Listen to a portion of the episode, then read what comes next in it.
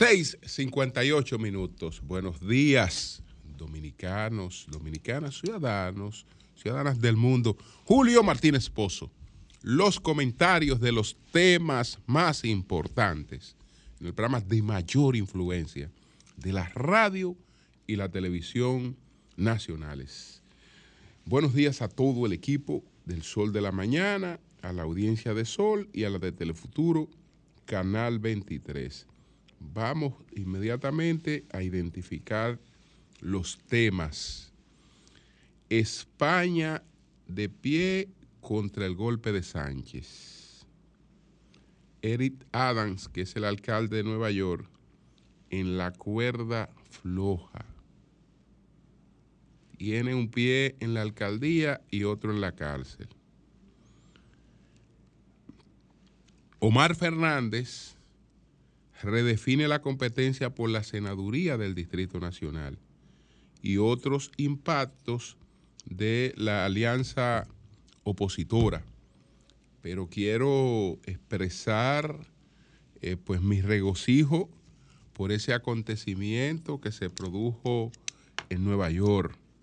Me refiero a este partido, estos partidos entre Águila y Licey. Un acontecimiento que reunió durante los tres días, durante los tres días, a más de 90 mil dominicanos. A más de 90 mil dominicanos. Prácticamente eh, copando la capacidad de el City Field, el, Estadio los Mes, eh, prácticamente copando esa capacidad. Yo sé que la capacidad del estadio es mayor, debe ser de 40, 41 mil el aforo. Eh, estos partidos estuvieron eh, un promedio de 30 mil personas diarias, pero lo que hay que tomar en cuenta que ese aforo total es para una población general. Aquí estamos hablando de un aforo de dominicanos. Entonces, es un acontecimiento deportivo, es un acontecimiento cultural, lo es también desde el punto de vista económico y habla del el gran potencial de la diáspora dominicana. Y fue también un momento de encuentro, de reencuentro, porque lo importante no solo fueron los dominicanos residentes en Nueva York que acudieron a ese partido, fueron dominicanos que están en distintos lugares de Estados Unidos y fueron muchos dominicanos desde, desde la isla, desde aquí, eh, a participar en ese, en ese acontecimiento. Así es que nuestras felicitaciones a todos los que concibieron esta oportunidad, porque esto no hace otra cosa que, resaltar, que elevar la dominicanidad. Entonces, señores, entremos en materia, en los temas que presentamos. España, España está viviendo una situación sumamente difícil. En España de lo que se está hablando es de un golpe de Estado. Se le llama a lo que está ocurriendo el golpe de Sánchez, porque Pedro Sánchez perdió las elecciones. Y en vez de eh, estar de acuerdo con la convocatoria de unas nuevas elecciones, porque quien ganó las elecciones no pudo formar gobierno, eh, que fue eh, no pudo formar gobierno, entonces lo que procedía era la convocatoria de nuevas elecciones. Pero el señor Sánchez buscó otro camino y ese eh, camino realmente trastoca, trastoca eh, los cimientos de, de la, de, de- todo lo que es España. Es decir, se lleva a- en gran medida a España por delante para eh, tratar de mantenerse en el gobierno. ¿Por qué? Porque él eh, llegó a un acuerdo, llegó a un acuerdo con eh, los independentistas catalanes y tiene que llegar a un acuerdo también con los vascos. Pero los acuerdos no son problema porque siempre se, se han hecho acuerdos y España eh, se ha puesto de acuerdo en distintas oportunidades con estas minorías separatistas para la formación de gobierno. El asunto es todo lo que esto implica, porque estamos hablando de procesos de amnistía a personas que fueron juzgadas y condenadas por los, por los tribunales. Y eh, no se sabe qué otra concesión. Entonces, todo muy bien. Don Pedro Sánchez hizo sus negociaciones y esta semana eh, tiene el propósito de crear un gobierno. Eso tiene que hacerlo antes de, de- Hay una fecha límite que es este mismo mes, y no ya automáticamente están convocadas de nuevo las elecciones. Pero bueno, él creía que esto iba a provocar una declaración en contra allí o otra aquí o una cosa aislada. Se empezaron movilizaciones, señores, y este fin de semana eso fue el acabose. Pero no son los partidos políticos los que están en las calles. Están todos los sectores. Entre los que están en las calles están también los jueces y están los fiscales protestando en las calles.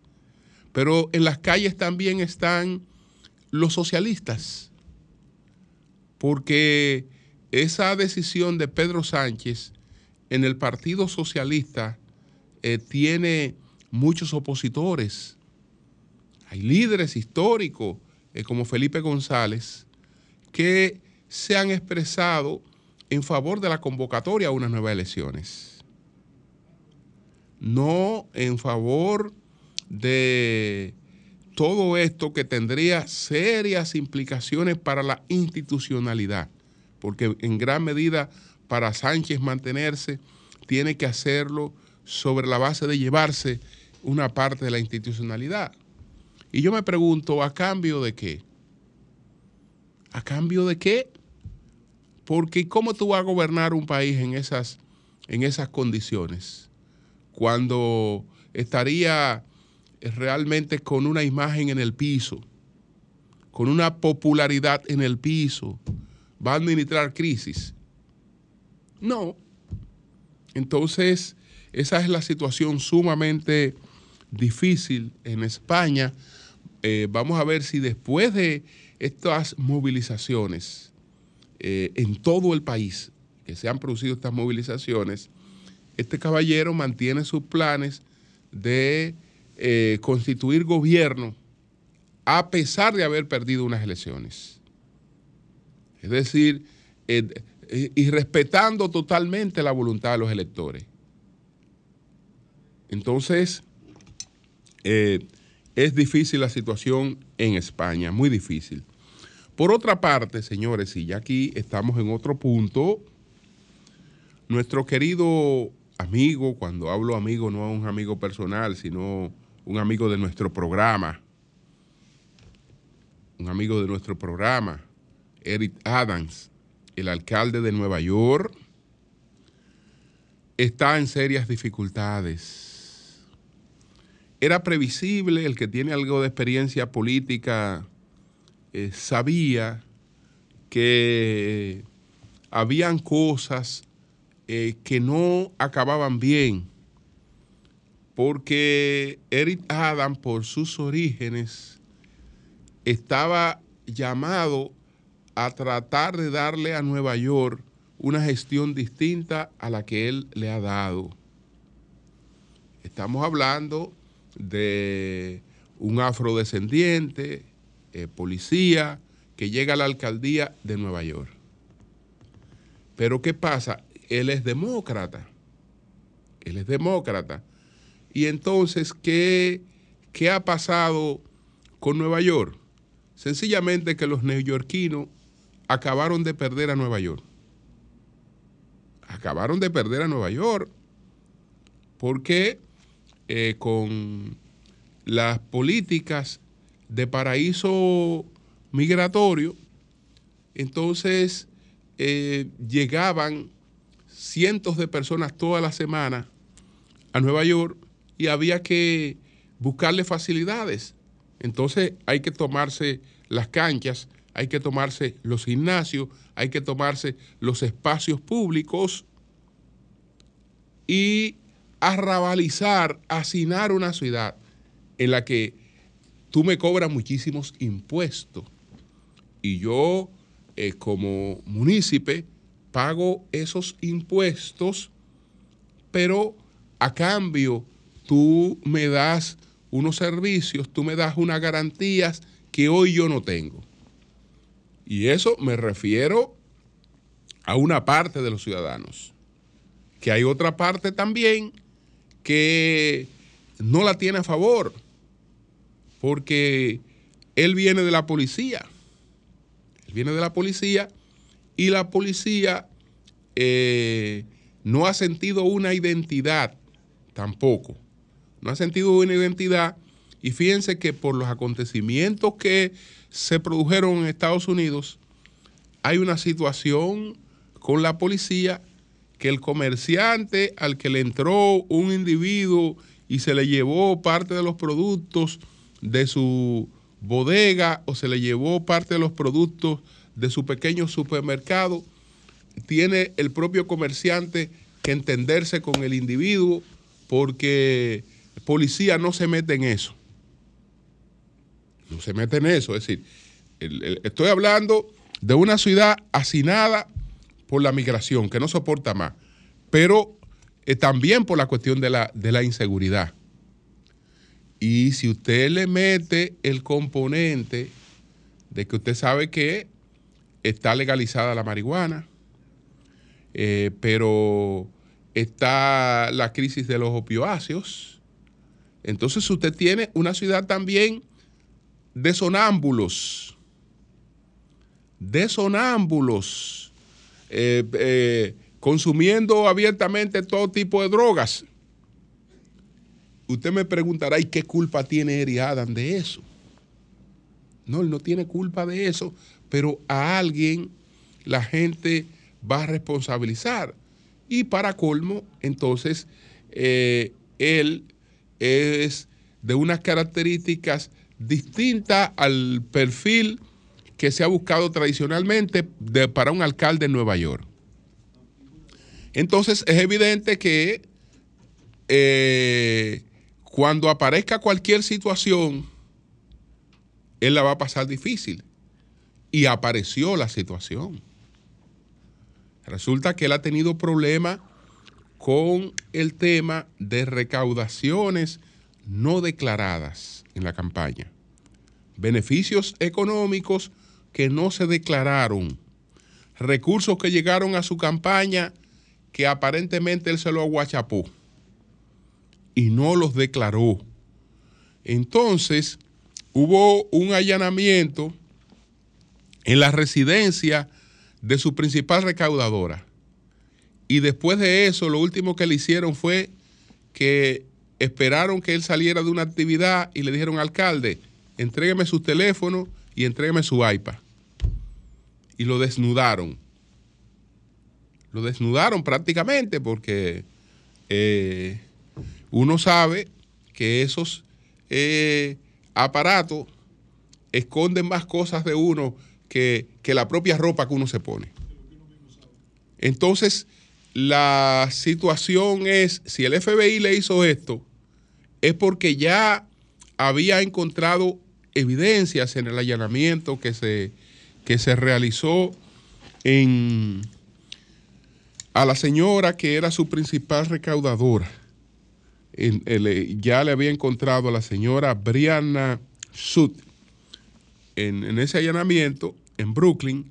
Ya habían encontrado serias evidencias y por eso van detrás de él directamente para eh, buscar otras cosas. Entonces estamos hablando de que posiblemente, si esto prospera, eh, se produzca una destitución y eh, él pudiera eh, verse ante la justicia. Ante la justicia. Se diría que voló mucho para Pichón. Que voló mucho para Pichón, porque es que se le ha juntado todas las cosas.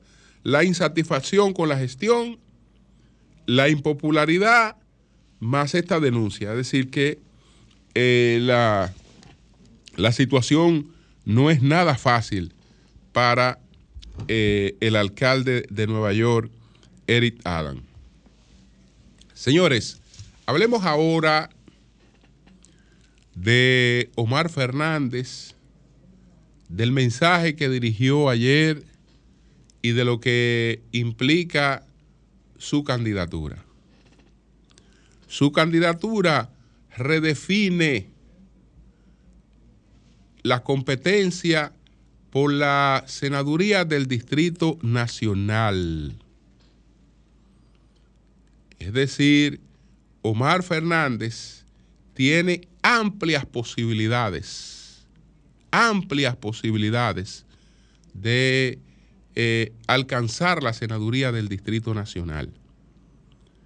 Y eso entonces eh, obliga al Partido Revolucionario Moderno a tratar de buscar una respuesta para preservar esa plaza. Hasta ahora el PRM tiene cuatro opciones. Tiene cuatro opciones. Que ustedes eh, búsquense la fotografía de hoy en algunos periódicos. ¿Y dónde está el presidente Luis Abinader? El presidente Luis Abinader está en la zona colonial. Ayer, eh, antes, de, antes o después del acto que hizo con Milton Morrison. Está en la zona colonial. ¿Con quién está el presidente en la zona colonial? Eh, supervisando a, y anunciando la inauguración de los trabajos de un nuevo parqueo colonial con David Collado, el ministro David Collado. Ayer, cuando se producía el anuncio eh, de Omar y un día después o, o, dos días después de la oficialización de la alianza opositora. ¿Por qué? Por el panorama que le voy a describir en estos momentos. Son cuatro opciones. La primera es la de la actual senadora Farideh Raful. La actual senadora Farideh Raful. ¿Qué pasa con Farideh Raful? Es que ella ha cambiado, no, ella no ha cambiado. Ella es la misma persona de siempre, coherente con lo que ella piensa. Lo que han cambiado para Farideh son las circunstancias que la dejan sin un discurso para eh, dirigirse a los capitaleños en estos momentos. ¿Por qué? Porque las herramientas con las que ella eh, conquistó a los capitaleños eh, hoy no puede emplearlas. Le voy a citar cuáles son esas herramientas. Estamos hablando de cuestionamiento a los empréstitos, es decir, cuestionamiento a los préstamos, radicales cuestionamiento a los, al tema de los préstamos, cuestionamiento a Punta Catalina, a la construcción de Punta, de Punta Catalina y, en definitiva, el discurso anticorrupción. El discurso anticorrupción. Esos tres aspectos que la catapultaron aunque ella siga sustentando lo mismo, que no podría sustentar lo mismo, porque todo el mundo sabe que una cosa es un legislador en la oposición y otra cosa es un legislador del gobierno, porque se supone en la tradición política dominicana, los partidos eh, promueven a sus legisladores para que los legisladores eh, colaboren con la gobernabilidad, no para que eh, boicoteen y enfrenten la gobernabilidad. Si ella se habría parado, aunque sea una sola vez, a oponerse a uno de los préstamos enviados por el presidente Abinader, ella ni siquiera estuviera siendo considerada hoy como posible candidata. Entonces, eh, tuvo que guardar silencio. No podía hacer otra cosa. No podía hacer otra cosa. Entonces, con esas herramientas, hoy, objetivamente, Faride no tiene posibilidad de ganarle a Omar Fernández. Entonces, ¿cuáles son las otras opciones? Las otras opciones son Guillermo Moreno, eh, con el que se viene discutiendo desde hace tiempo. Ya hoy sabremos qué pasa con eso, porque ya eh, terminan los plazos. Y lo que Guillermo Moreno le da a, al PRM no es tanto lo de la capital, sino que se sube a la tribuna con un látigo antileonelista. Y entonces sería una persona eh, para eh, sumar ciertos sectores de la sociedad civil eh, y tendría como, como plataforma el antileonelismo, básicamente que no sé si eh, se siente que, eso es necesario. Entonces, él es la segunda opción. Ya mencionamos la opción de, de Faride. La tercera opción es Vinicito. Entonces, Vinicito sería el látigo, un látigo antidanilista. Un látigo antidanilista, ¿no? Eh, eh, concentrar los ataques en Danilo, en, en su en su familia o en lo que fuere, y, eh, pero yo no creo. Usted me pregunta hoy, lo más objetivamente posible, y yo le digo a usted, Faride no le gana a Omar. Guillermo Moreno no le gana a Omar. Y Vinicito no le gana a Omar. Entonces, por eso le decía que no era una casualidad lo que ustedes vieron ayer al presidente, que aprovechó para ir a la zona colonial eh, y eh, presentarse con David Collado. Hoy, la opción que tiene el PRM para contrarrestar lo que implica la candidatura de Omar Fernández, respaldado por el PLD, respaldado por la Fuerza del Pueblo, pero sigan contando, sigan contando que el respaldo de Omar Fernández no es solo el PLD, no es solo la Fuerza del Pueblo. El voto, hay, el voto PRMista, hay una parte del voto PRMista que no tiene problema en votar por Omar Fernández Gente que va a votar por Luis no tiene ningún problema en votar por Omar Fernández, pero ningún problema en votar por, por, Omar Fernández. Gente que va a votar por Luis Abinader. Entonces, eh, la, opción ahí, eh, digamos que plantearía otra cosa, se llama David Collado. Ahora, vamos a ver si a él se le convence porque no creo que él esté en eso, pero indiscutiblemente que si él dijo que sí, entonces este análisis que yo le dije hoy, tenemos que revisarlo. Tenemos que revisarlo, lo que le estoy, lo que le estoy, lo que le estoy planteando ahora. ¿Qué pasa con Omar Fernández? Una cosa que nosotros hemos venido observando sistemáticamente en estudios que no se han publicado, porque no se han hecho con la, con la finalidad de publicarlo. Omar Fernández, además de sus propias méritos, de sus propias luces, arrastra todo lo positivo de su padre absolutamente todo lo positivo de su padre, pero nada de lo negativo. Nada de lo negativo en, en- los estudios que usted ve, nada de lo negativo. Y sí, en embargo, eh, eh, lo- las cosas positivas. Y eh, independientemente de que se sabe que él tiene un amor filial y tiene, digamos, una le- lealtad inquebrantable eh, con, con su padre, eh, incluso ideológicamente no son los mismos. Porque uno es un liderazgo forjado y arraigado en los acontecimientos de la Guerra Fría. Y eh, el otro es un liderazgo, digamos, eh, ya de la tardomodernidad. Eh, hay, hay, hay aspectos en los que eh, no hay, digamos, la misma sintonía en términos ideológicos. Es decir, no son lo mismo en términos, en términos, en términos, en términos ideológicos.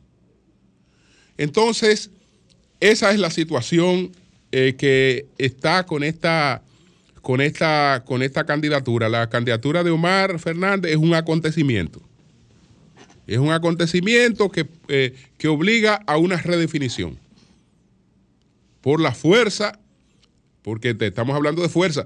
Entonces, no me diga que, ah, mira, yo voy a medir cuánto tenía este y cuánto tenía ahora, y voy a hacer una sumatoria. Y mira, los numeritos no me dan, no, la política no es esa. Porque los numeritos no te dan a ti cuando tú no tienes impacto ni posibilidad de ganar. Cuando tú no tienes ninguna posibilidad de ganar, hasta la propia gente que va a votar por ti, que piensa votar por ti, va buscando otra identidad. Ahora, cuando tú das el impacto, el solo hecho de que tú dar un impacto y tú presentes una candidatura con posibilidad de ganar, eh, olvídate, que ya eso es distinto. Y esa candidatura todo el mundo sabe que tiene amplias posibilidades en el Distrito Nacional. Entonces, le pondríamos un punto a Omar Fernández, le pondríamos un punto a Omar Fernández para ah, hablar de otros aspectos de la alianza. Otros aspectos de la alianza, porque esta alianza eh, apoya varias candidaturas a- a senatoriales. En, en la provincia de Santo Domingo, en la provincia de Santo Domingo, ni siquiera el PRM saldría con entusiasmo a votar. Ni siquiera el PRM. Yo no estoy hablando por Luis Abinader. No estoy hablando por Luis Abinader ni la candidatura presidencial. Es decir, que eh, una candidatura de Cristina Lizardo, apoyada por su PLD, apoyada por la fuerza del pueblo, apoyada por otros factores, porque también eh, hay tres candidaturas a la alcaldía fuertes eh, que, que, que apoyan eso. Es decir, tres candidaturas a la, a la alcaldía, está la, la- la del principal municipio del país, que es Santo Domingo Este. Estaría la candidatura de, de Santo Domingo Oeste y estaría la candidatura de Santo Domingo Norte. Eh, todas con identidades con ella.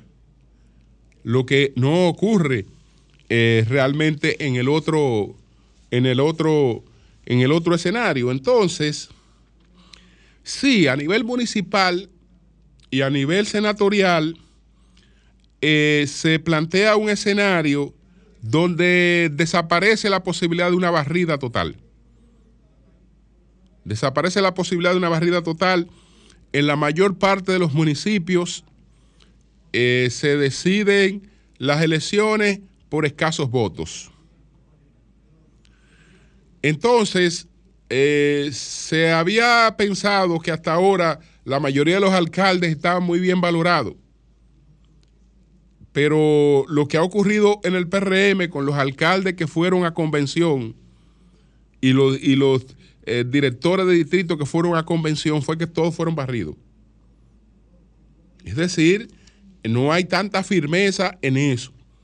Y cuando entonces tienen que enfrentarse a, a una coalición, que si la coalición se compacta y, se da realmente de verdad en los hechos, pues equilibra bastante, bastante, bastante el panorama.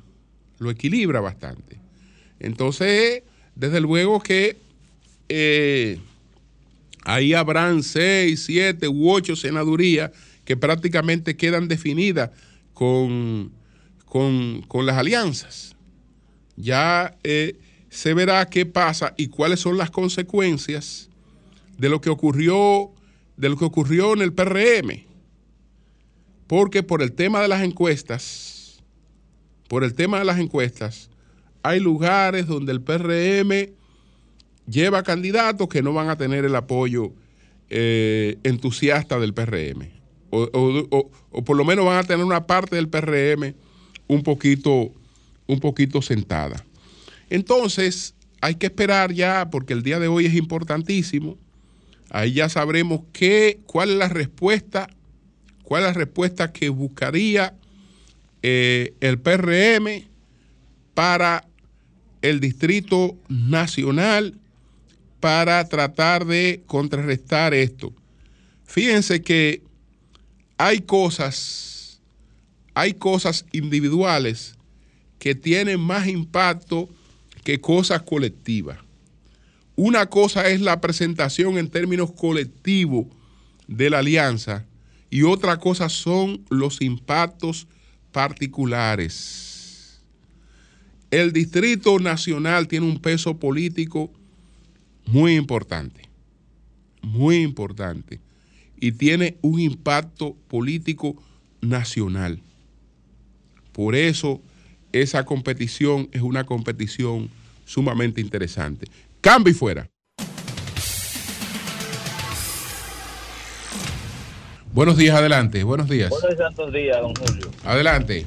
Don Julio, el ministro de la presidencia dijo que los iguales tienen a estar juntos. Entonces yo quiero que él me diga cuáles son esos iguales a los que él ya le levantó la mano en su partido y los juramentó. Entonces, si los iguales tienden a estar juntos, parece que ellos también son iguales a los otros iguales. Bien. Buenos días, adelante. Buenos días. Buen día, Julio. Piña de este lado. Adelante, Piña. Ahora, ahora el cuadro político se barajó y tenemos otro escenario súper interesante. Otra cosa, Julio, tenemos, ¿qué es lo que está pasando con la cabuita de Bayona? Tenemos 45 días sin agua. Que digan algo, no es que nos digan algo, sino que resuelvan la situación, porque nosotros nos llegaba el agua dos veces a la semana y hace 45 días que no nos llega. ¿Qué es lo que está pasando? ¿Qué fue lo que hicimos? Bueno, y e igual que Paraíso del Caribe. Sí, es lo mismo, lo mismo. Yo no sé qué fue lo que pasó. Ok, pues gracias. Buenos días, adelante. Buenos días, mi querido Julio. Adelante. Eneida Guzmán, Santo Domingo Norte. Sí, Julio, vemos toda la, todos los comportamientos políticos, pero también el comportamiento del ser humano. Pero también vemos, Julio, que hay funcionarios de Luis Abinader que trabajan mucho. Por ejemplo, ahí está Gloria Reyes, una joven que se ha dedicado a trabajar con los que menos pueden. Mira, aquí en Villamella, gente que no tenía la tarjeta y que yo le, le, le ayudé como enlace, Julio, ya la tienen. Vamos a felicitarla a, Gloria, a Gloria Reyes. mira, eh, Zeneida, y háblame, háblame de la alcaldía de Santo Domingo Norte. Bueno, lo único que yo te puedo decir, Julio, de la alcaldía, es que veo los camiones sacando la basura 24 O sea, están horas trabajando. en este municipio. Claro, está limpio. Están Está trabajando. limpio. Yo corroboro contigo porque voy frecuentemente allá. Bien. Todo el mundo sabe que este municipio no es lo que era antes, que tenía en Julio loma, loma de basura ahí en Guaricano frente a la escuela de Peña Gómez. Muchas gracias. Bueno, pues yo veo como que tú vas a dividir el voto, vas va a votar de una forma arriba y de una, for- de una forma distinta abajo. Buenos días, adelante. Yo- Ella va a fraccionar. Sí, sí, sí. Eso ahí verdecito Sí. con Carlos, Buenos días. blanco con Luis. Buenos días, mi padre Julio Martínez Pozo. Pedro Oh, ¿quién habla? habla un amigo tuyo. Bueno. Jairo, ¿está repuesto? Jairo, ¿qué va a pasar en el distrito ahora Jairo. después de Sudomar? Jairo tiene información. Bueno, bueno, la cosa está caliente. Está caliente y difícil, ¿verdad, Jairo? Bendiciones. Primero, todo mi respaldo, todo mi apoyo totalmente a ese gran joven que vino a la política a servir, que no necesita un chele del erario público, y se llama Hugo Vera, un muchacho serio, un muchacho noble, de corazón noble. Hugo, usted tiene gente que lo respalda. Cuente conmigo, cuente con muchos amigos que confiamos en usted. Usted es, un hombre serio y usted va a salir bien de esta. Usted va a salir bien y se va a engrandecer. Y a los adversarios que se estén tranquilos, que Hugo Vera va a salir engrandecido de este proceso, porque Julio, Sí. Hugo no necesita un peso, y tú lo sabes, Julio Así es. no necesita un peso del erario público. Hugo es de las personas que van a la política con su dinero y a servir. Y quien le abra ni pasó por el Intran a nada, a nada. Pero Hugo Vera, tengo que sacar la cara por Hugo. Hugo, me siento orgulloso de ser tu amigo. Y así como Julio también, y muchas personas Jairo, también. ¿y el candidato del Distrito Nacional o la candidata, quién va a ser? Bueno, hay una fuerte resistencia. Hay sectores del PRM. Tengo que revelar, Julio, hay sectores del PRM que están llamando a David Collado. No me puedo ocultar con eso. Y le están planteando el asunto. Vuelvo y repito. Tú sabes que yo no hablo disparate. Sí. Hay sectores del PRM que le están pidiendo a David Collado que sea que se la juegue. Que sea, sí, sí, sí, sí. Ay, qué bueno. pidiendo que se la juegue. Y el 28. Ay, qué bueno, es que Ay, se la y- y- juegue. y el 28. Ay. O que se suicide. Que se la juegue o que se suicide. ¿Puedo decir algo? Sí, señor. Usted puede hacer lo que usted quiera. La primera, el primer escenario de Ay, el padre. ido a destiempo, Reinaldo Párez Pérez fue la presidencia del Senado, la asamblea. Cuando Reinaldo se paraba ahí en esa asamblea, siendo senador del distrito y presidente del Senado, había que, que, que escucharlo. Claro, Bueno, tú lo sabes. Reinaldo es Pues, prácticamente gracias. incomparable. Gr- Gracias, Jairo. ¿Entiendes? Un- Bueno, pues gracias, Jairo. Vamos a seguir avanzando. político. Son las 7:42 minutos. Buenos días, Manuel Cruz. Adelante. Buenos días, don Julio. Buenos días a todo el equipo. Buenos días también a toda la gente, ¿verdad? Que día tras día pues nos brinda el privilegio de buscar nuestros comentarios. Miren, señores, quisiera comentar sobre una noticia que vi el fin de semana de que la Cámara de Diputados está conociendo un proyecto para prohibir las pelas, ¿verdad? En los niños. Y la verdad que me llamó Eh, Eso no hay poderosamente. que prohibirlo, eso está me, prohibido. Me llamó poderosamente la atención esto, porque parece ser, parece ser que la Cámara de Diputados, ¿verdad? salvo las honrosas excepciones, pero parece ser que la mayoría de los diputados están sin oficios y parece que no encuentran nada que hacer.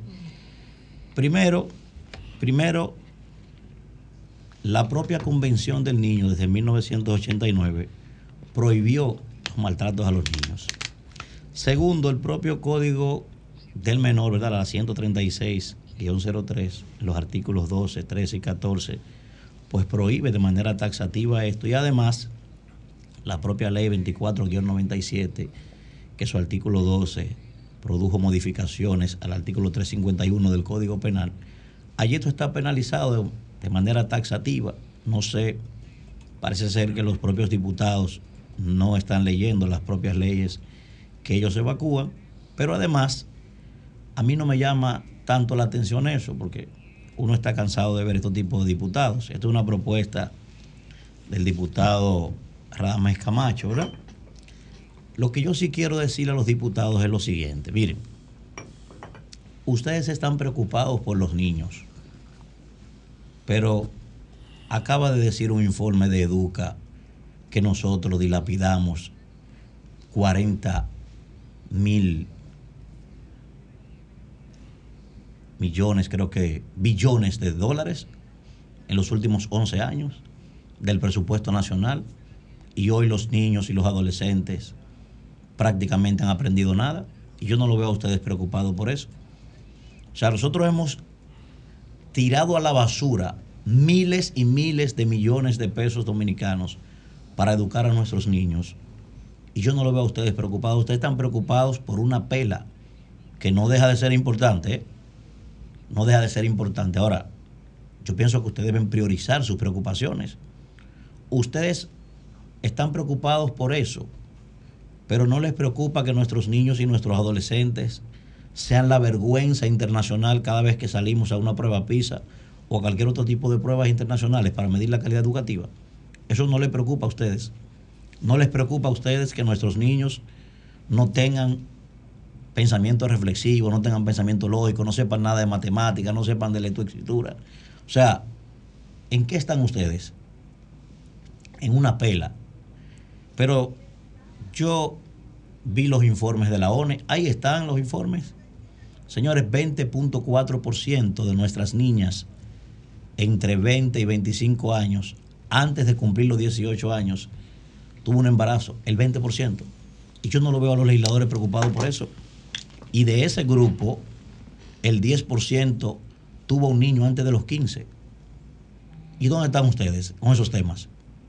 Pero además de eso, esos mismos informes de Enogar, por ejemplo, dicen claramente que nuestras niñas y nuestros niños que vienen de escasos recursos, el 32% de ellos no termina la educación secundaria. ¿Y dónde están ustedes? Pero el propio Banco Mundial acaba de prácticamente decir que el 32% de nuestros jóvenes son ninis, que ni estudian ni trabajan. Yo diría son sin, sin empleo y sin oportunidades. ¿Y dónde están ustedes? Ah, no, la preocupación de ustedes y llevan a comisión es una pela, una vaina que está prohibida que hace más de 20 años. ¿Eh? ¿Y de dónde es que aparecen tantos neófitos? ¿Y qué es lo que está pasando en este país, señores? Eh, pero además de eso, vayan para que ustedes vean a las estadísticas de la ONE. En promedio, señores, 140 jóvenes cada mes están envueltos en conflictos con la ley. ¿Y dónde están ustedes? Sin contar los puntos grises. ¿eh? Estamos hablando de denuncias específicas. 140 jóvenes metidos en conflicto con la ley. Y a ustedes no les preocupa eso. Pero además de eso, usted se va a cualquier barrio de este país y se sienta en un lugar a comerse cualquier cosa y aparecen cantidades de niños pidiendo que le den un mulo de pollo, que le den cosa. Y a ustedes no les preocupa eso. Pero vaya a un barrio un viernes o un sábado para que usted vea un domingo. Para que usted vean la cantidad de niños que hay metidos en drink, fumando marihuana, haciendo de todo. Y a ustedes no les preocupa eso. Ah, la preocupación de ustedes es una pela. ¿Eh? Pero usted se para en un semáforo, en cualquiera de este país, de, la, de las avenidas más importantes, y usted ve niños de 10, de 12 años limpiando cristales, vendiendo flores, vendiendo lo que sea, ¿eh? en franca violación a la explotación laboral que lo prohíbe el Código del Menor. ¿Y a usted no le preocupa eso? Entonces, ¿en qué están ustedes? Ah, no, ustedes están preocupados por una pela que un padre le pueda dar a un niño. Esa es su preocupación primaria. Por eso digo que ustedes son un grupo de vagos. La mayoría, salvo las honrosas excepciones. Y sobre todo Camacho, que parece que no tiene oficio, ni ha leído nunca, parece ser el Código Penal. Entonces, la verdad que a uno le duele, señores. A uno le duele tener que pagar sus impuestos para tener a un grupo de legisladores con este tipo de cosas. Primero salió un informe en la prensa de que ustedes no estaban prácticamente haciendo quórum porque estaban todos en campaña. Y encima de eso también ahora hay que pagarle viático, hay que pagarle gasolina, hay que pagarle celular, hay que pagarle dieta para que ustedes vayan a sentarse en una comisión a conocer de un proyecto de algo que está prohibido hace tiempo ya. ¿Y de dónde estamos viviendo, señores? ¿Por qué país es este? Ya lo decía el filósofo francés Jean-Francois Rivers. Una de las características fundamentales de la democracia debe ser que los que están llamados a gobernar sean menos idiotas que los gobernados. Y parece que aquí es lo contrario. Pero ¿y dónde que está el folato de ustedes, señores? Vamos a concentrarnos en cosas productivas, vamos a concentrarnos en cosas para desarrollar este país. Yo pregunto, ¿dónde está la fiscalización de ustedes, por ejemplo? Para ver que en el presupuesto nacional se estén desarrollando políticas públicas efectivas para crear fuentes de empleo, para que entonces los padres sí puedan desarrollar a sus hijos de manera integral. Esa es su preocupación. ¿Eh? ¿Dónde están ustedes preocupados? Yo pienso, a ver, ¿cuántos padres y cuántos adolescentes se fueron aquí en la vuelta por México? Padres llevándose a sus niños. Yo nunca lo vi a ustedes preocupados por eso. Pero vayan a un barrio para que ustedes vean cómo está la juventud perdida, metida en la marihuana, en el crack y en todo lo demás. Y ustedes bien, gracias. Y ustedes se van al Congreso a teorizar, a hacer horas ahí, a hacer nada, a hacer absolutamente nada, para hablarme de que de una pela. Oye, pero así no podemos, señores, la verdad que no. Cosas insustanciales. Oye, ustedes se han convertido, salvo las honrosas excepciones, en unos anódinos, señores. A ustedes le falta folato en ese cerebro. ¿Y qué es lo que está pasando? Pero, ¿qué, pero Camacho, ¿con qué fue que usted se soñó? Y lo peor no es Camacho, no. Es que le hagan el coro a usted un grupo de legisladores para eso. Para que en medio de esta situación tan compleja que está viviendo este país, ustedes estén concentrados en una pela que un padre de un niño, que repito, no deja de ser importante. Pero yo le acabo de mencionar a ustedes 800 temas. ¿A usted no le preocupa que la educación dominicana y los jóvenes nuestros sean la vergüenza internacional? Que estemos en quinto de primaria en materia de calidad educativa. Eso no le preocupa a ustedes. ¿Eh? ¿No le preocupa a ustedes que haya prácticamente un tercio de la, de la juventud que no esté haciendo nada? Parece ser, señores, parece ser que ustedes tienen en esos cerebros el mismo humo de la juca que se están fumando los jóvenes en los barrios. Don Julio. Son las 7.51 minutos. Buenos días, Marilena. Adelante. Muy buenos días a todos. Feliz inicio de semana. Secundaria Babeque. La semana pasada fijé mi posición sobre este tema, defendiendo lo que han sido hasta el momento logros de Babeque, eh, defendiendo también la trayectoria de la profesora y reconocimientos que ha recibido, cómo se distorsionaron muchos hechos a través de las redes y un error que fue admitido y se me comunicó cuando yo conversé para hacer ese comentario con directivos de la institución, que también conversé con padres y, y colegas y personas que conocen muy bien a la profesora. Hoy voy a agregar algunos datos y por qué. Esto no es un tema de Babeque, no es un tema de un colegio específico, es un tema de la sociedad y yo creo que nosotros debemos decidir qué queremos que ocurra y qué no debemos permitir que suceda en las escuelas. Eso número uno. Número dos, el tema de las redes. Qué bendición que a través de las redes, en cuestión de minutos, todos tenemos la capacidad de enterarnos de lo que pasa en cualquier lugar. Qué bien.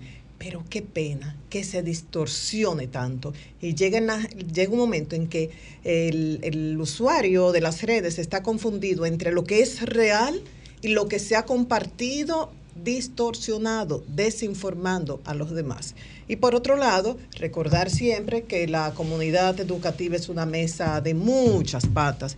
Ahí está la escuela, desde la parte de los profesores, la parte administrativa, también los estudiantes, eh, está por otro lado el Ministerio de Educación, por otro lado del lado de la Procuraduría, ese, ese grupo que se ocupa de los derechos de los niños, niñas y adolescentes. En esta ocasión destaco la defensa que han hecho una serie de instituciones educativas en torno al Colegio Babeque y a su directora y también la opinión de un grupo de padres. Lamentablemente, y esperé unos días porque quería que uno de ellos hablara en representación de, un buen grupo, eh, pero dicen que no puede, pero me escribieron una serie de puntos, conversé con varios de ellos y ellos argumentan, no es un error, como han dicho, un único error. Ha sido un comportamiento sistemático de esa profesora que nos preocupa y sobre eso voy a informar.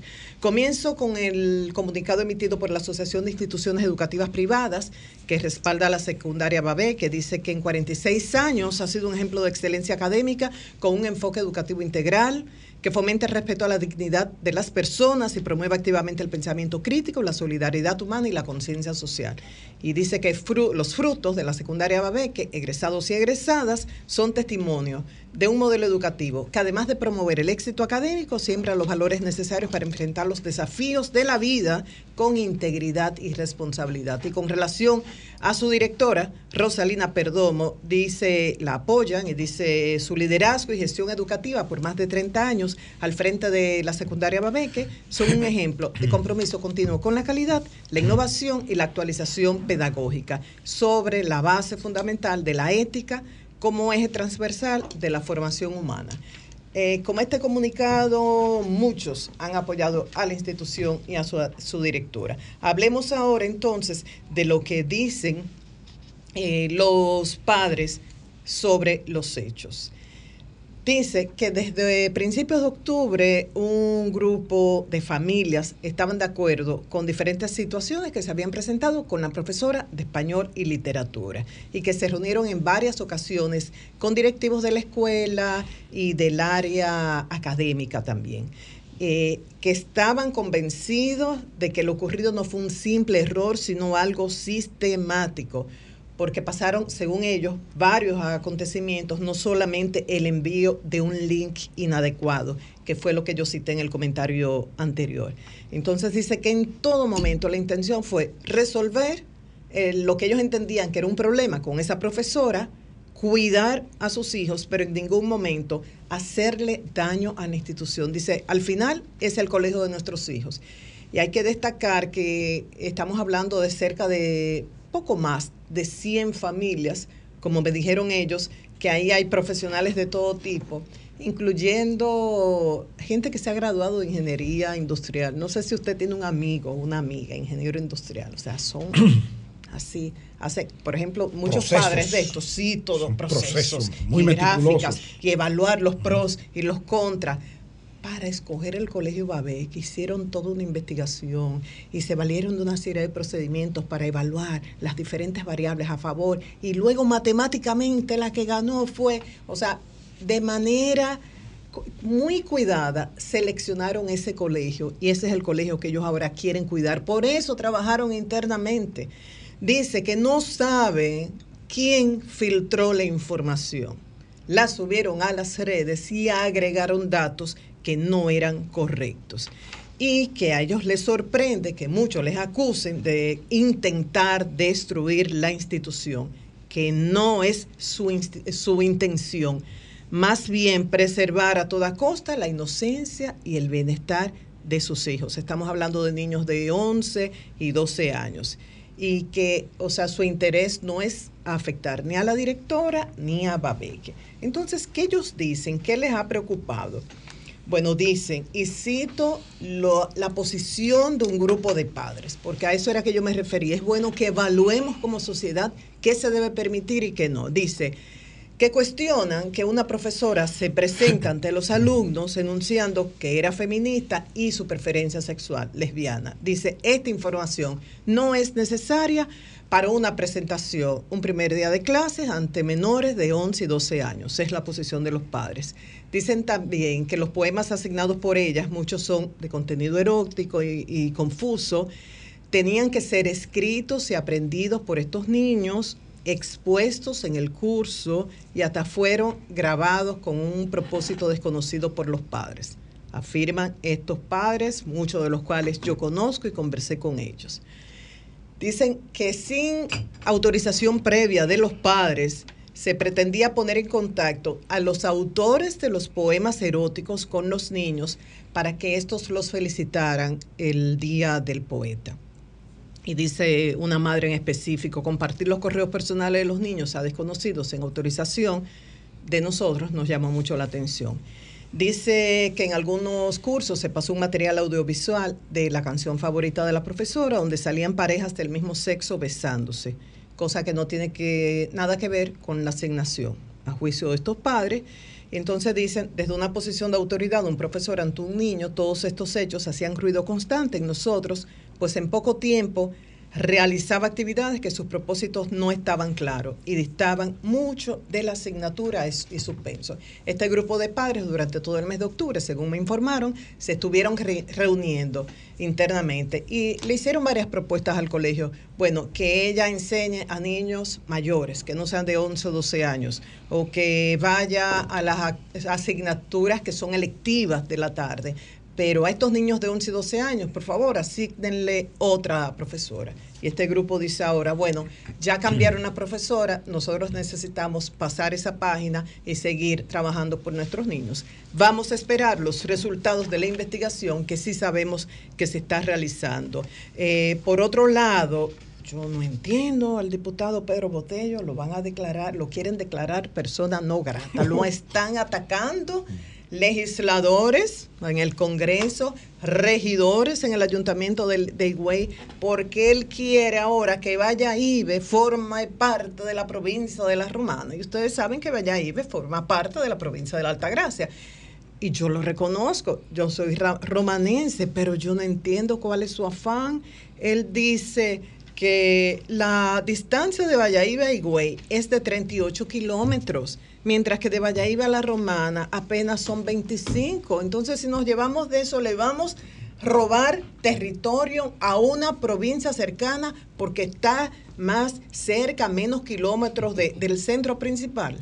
Dios mío, solo a Pedro Botello se le ocurre eso. Y de ahí la- Necesitaba sonido. Dios- yo creo. Necesitaba sonido hace rato que no se escuchaba de él. Ya como no se habla más de la... De la AFP, del 30%. El Sonido. senador Virgilio Sedano, el diputado. Francisco Villegas se están acabando con Pedro Botello y, y tienen razón. Y ya finalmente, recordar, hay una convocatoria a huelga de 24 horas en el Cibao. No sé si tendrá éxito o no. Esta la organiza la Coalición de Organizaciones Populares del Cibao. ¿Por qué protestan? Por el alto precio de la tarifa eléctrica, eh, alto precio de los combustibles, de la canasta familiar, en fin.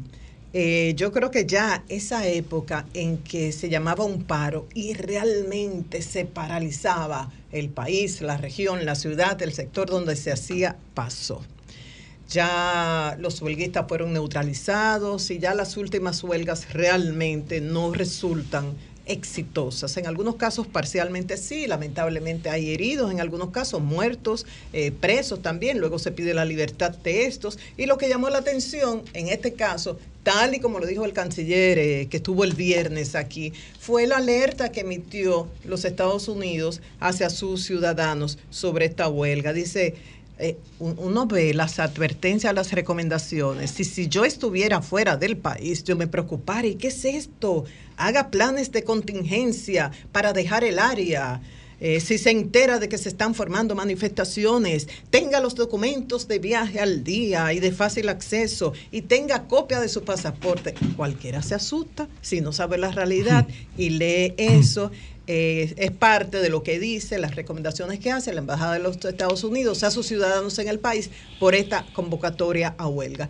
Que nosotros como dominicanos, conociendo la situación y por la experiencia, puede ser que nos den una sorpresa, pero por la experiencia de los últimos años y los que convocan que no se escucha un grupo reconocido en huelgas de los últimos años, uno cree que no se va a dar por lo menos totalmente, Julio. Cambio y fuera.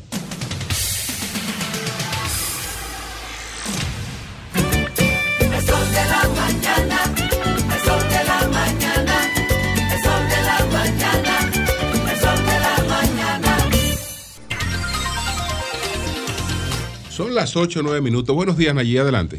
Gracias, don Julio Martínez Pozo. Muy buenos días a todo el país y por supuesto a este gran equipazo del sol de la mañana.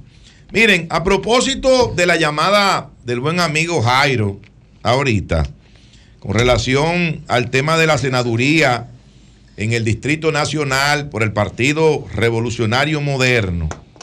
Yo quiero decir lo siguiente porque se ha estado mencionando eh, la posibilidad de que en algún momento David Collado, actual ministro de Turismo, eh, podría asumir la candidatura a senador del Distrito Nacional por esa organización política.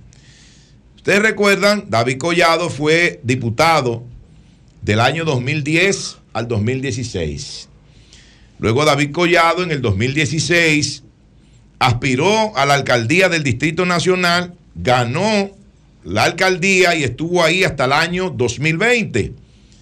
Trabajó entonces por el actual presidente de la República, Luis Abinader, y también apoyó a Carolina Mejía en la aspiración a la alcaldía del Distrito Nacional, y en ambos casos eh, resultó ganancioso.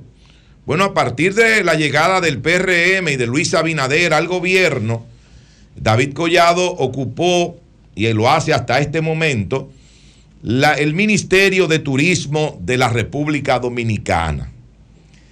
¿Cuál será el próximo paso electoral de David Collado?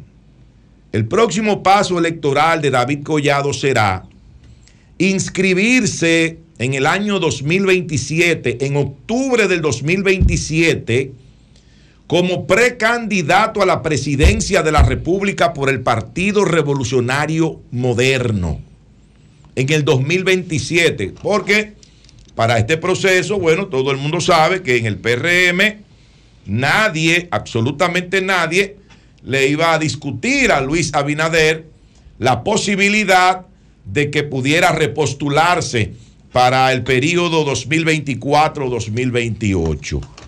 Pero con esto lo que quiero decir es lo siguiente, y he conversado con gente eh, muy cercana, con gente de- del círculo, ¿verdad?, de David Collado, y dicen que no existe la más mínima posibilidad, no existe la más mínima posibilidad de que David Collado acepte ser nominado como candidato a senador del Distrito Nacional.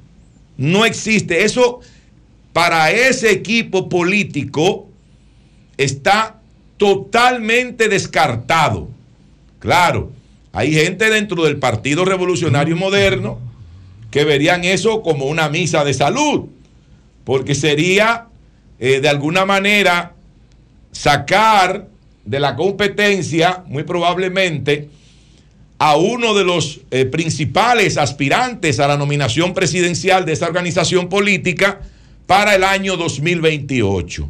Entonces, por eso es que hay gente que está mencionando mucho que David, que va a ser David Collado, que es el único que puede enfrentar la David- alianza Y si David candidato senador, Rescate RD.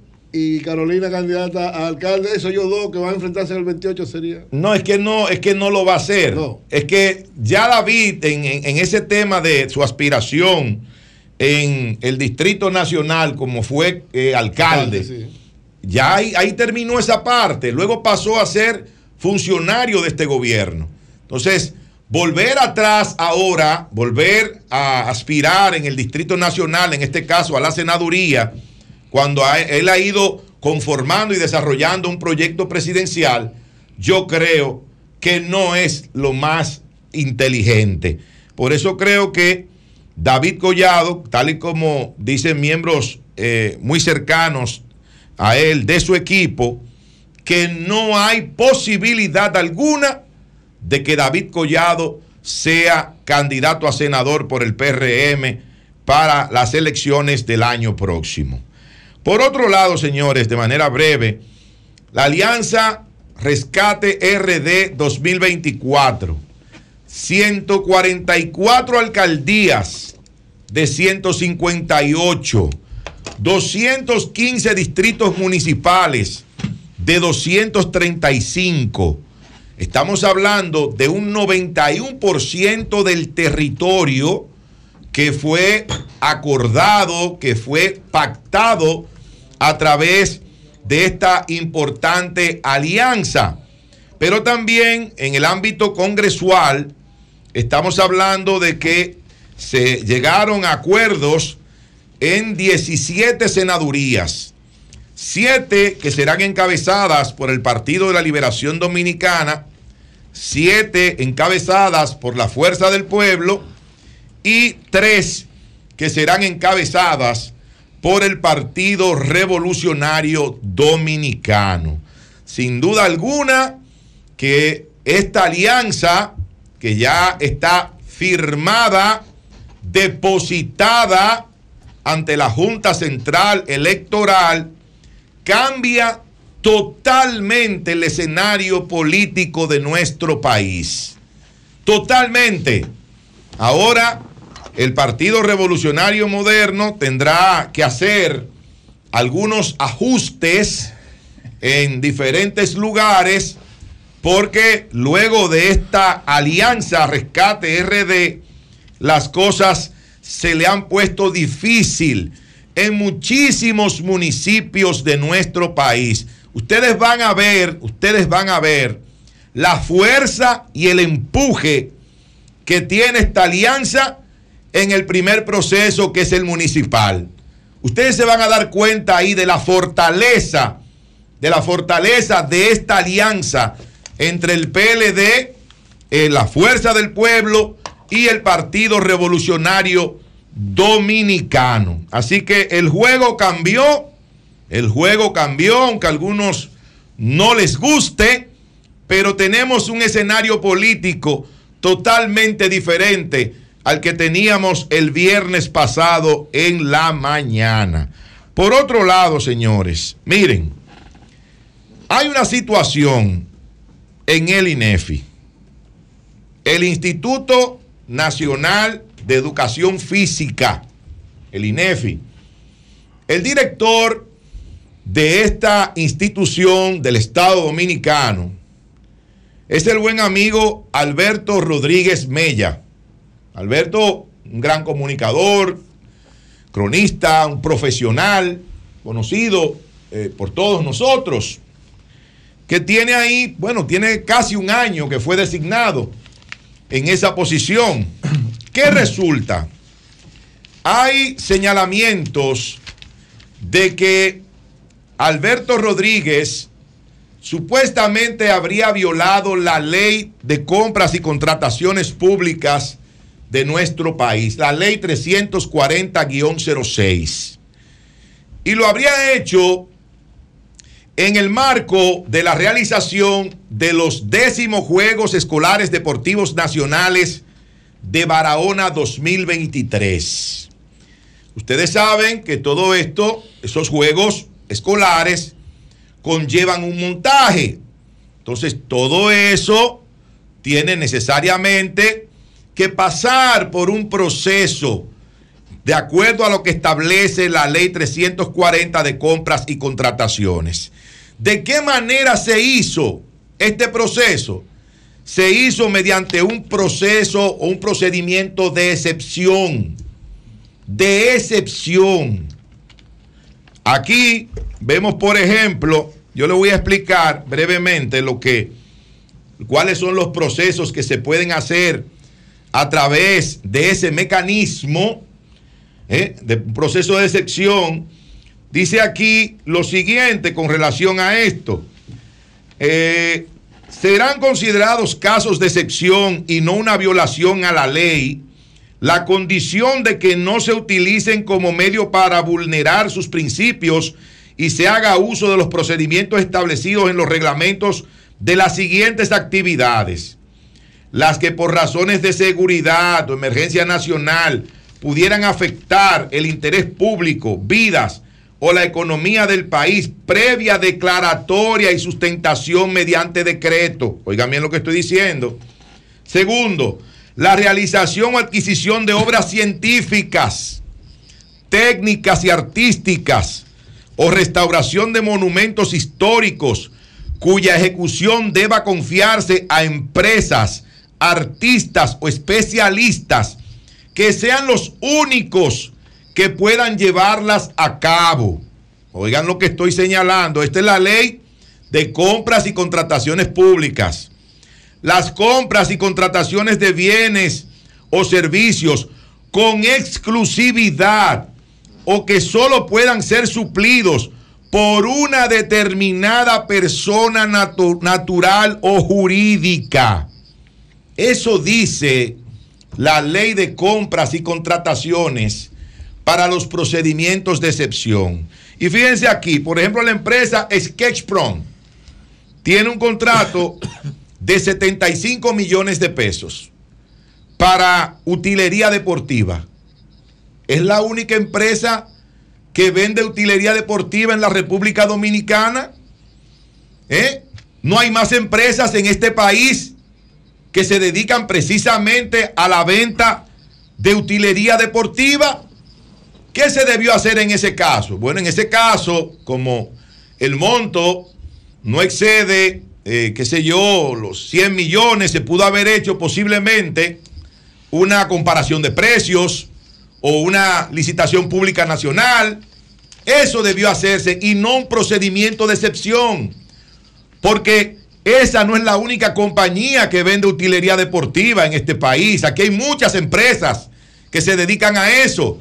Pero cuando usted hace un procedimiento de excepción, usted está diciendo que esa es la única compañía que puede tener ese bien o puede brindar un determinado servicio. Y usted saca de competencia a todos los demás. Y eso es una violación a la ley 340-06. Pero está también la empresa RS Production. 27 millones de pesos. Compra de camarotes. Yo digo, esa es la única empresa en este país que vende o que fabrica camarotes. ¿Eh? Es la única. El caso de inversiones LAN, 18 millones de pesos. ¿Ustedes saben para qué? Para la, la inauguración y la clausura, el montaje de la inauguración y la clausura de estos Juegos Deportivos Escolares Barahona 2023.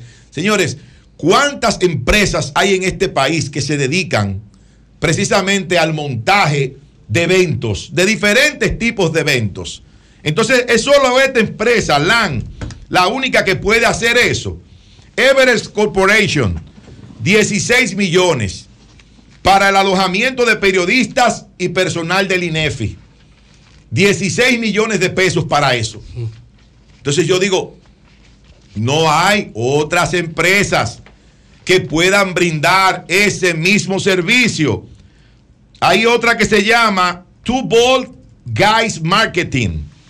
12 millones de pesos. Servicio de protocolo.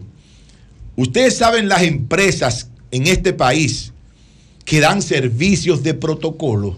¿Eh? A la empresa pública y a la empresa privada. Sí, sobre todo a la empresa privada. Gente que tiene mucha experiencia, experiencia de años brindando esos servicios. Entonces, ¿cómo este tipo de contrataciones, que hay muchas personas que brindan esos servicios o que venden esos bienes, ¿cómo es posible que se pueda hacer a través de un procedimiento de excepción cuando la ley dice una cosa diferente y manda a hacerlo de otra manera? Entonces nosotros lo que queremos simplemente es que el señor Carlos Pimentel, que es el director de compras y contrataciones públicas, pueda revisar todo eso, pueda revisar cómo se llevó a cabo este procedimiento, porque si las cosas son como nos han llegado todas estas informaciones de la adjudicación de estos contratos a las diferentes empresas mediante un proceso de excepción, realmente existe una violación a la ley de compras y contrataciones públicas en el caso del INEFI. Bueno, Eh, ahí habrían eh, otros compromisos también porque la Contraloría, la Contraloría tiene que autorizar todo. explicar su participación en eso. Así porque es. si a la Contraloría le llega un contrato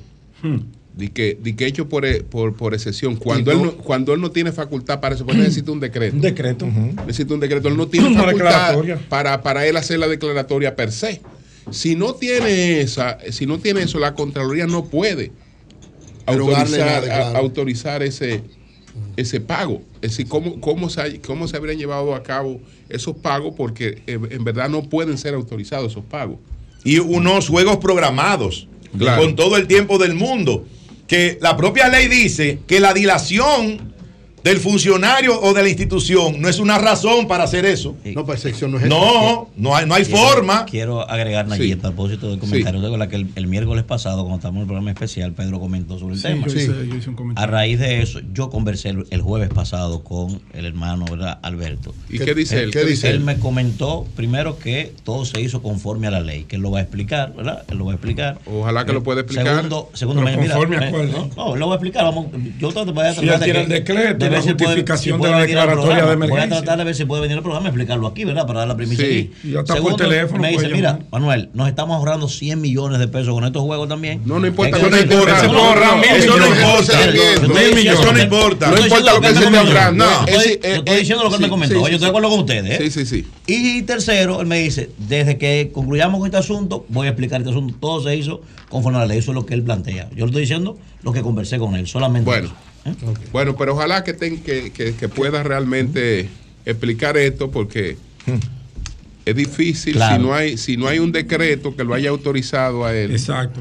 A unos juegos que están planificados, presentarlo como una cosa de sesión. No hay eso una no- justificación, Julio, Sí. porque nada más no es que tú me des el decreto.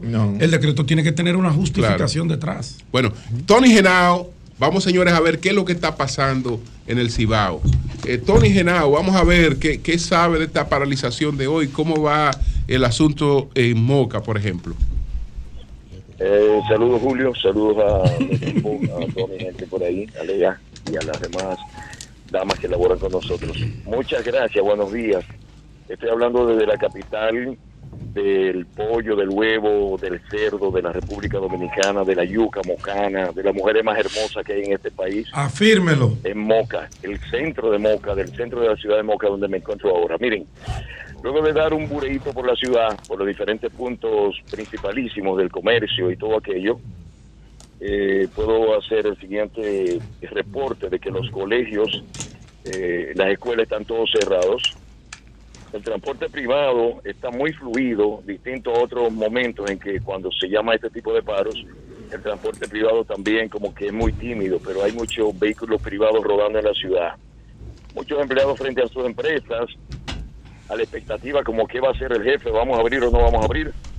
Eh, el transporte a Santo Domingo y a Santiago, principales eh, centros donde hay una gran cantidad de movimiento diario, están trabajando en el día de hoy. El centro comercial de tiendas y almacenes de provisiones, de, mayori- eh, de mayoristas en provisiones y de, y de chucherías, como le llamamos esta en esta parte del país, están cerrados. En su gran mayoría cerrados, a pesar del llamado de esas asociaciones a que abrirían en el día de hoy, hay una presencia eh, policial eh, fuerte en todo el centro de la ciudad, en todas las esquinas de los almacenes.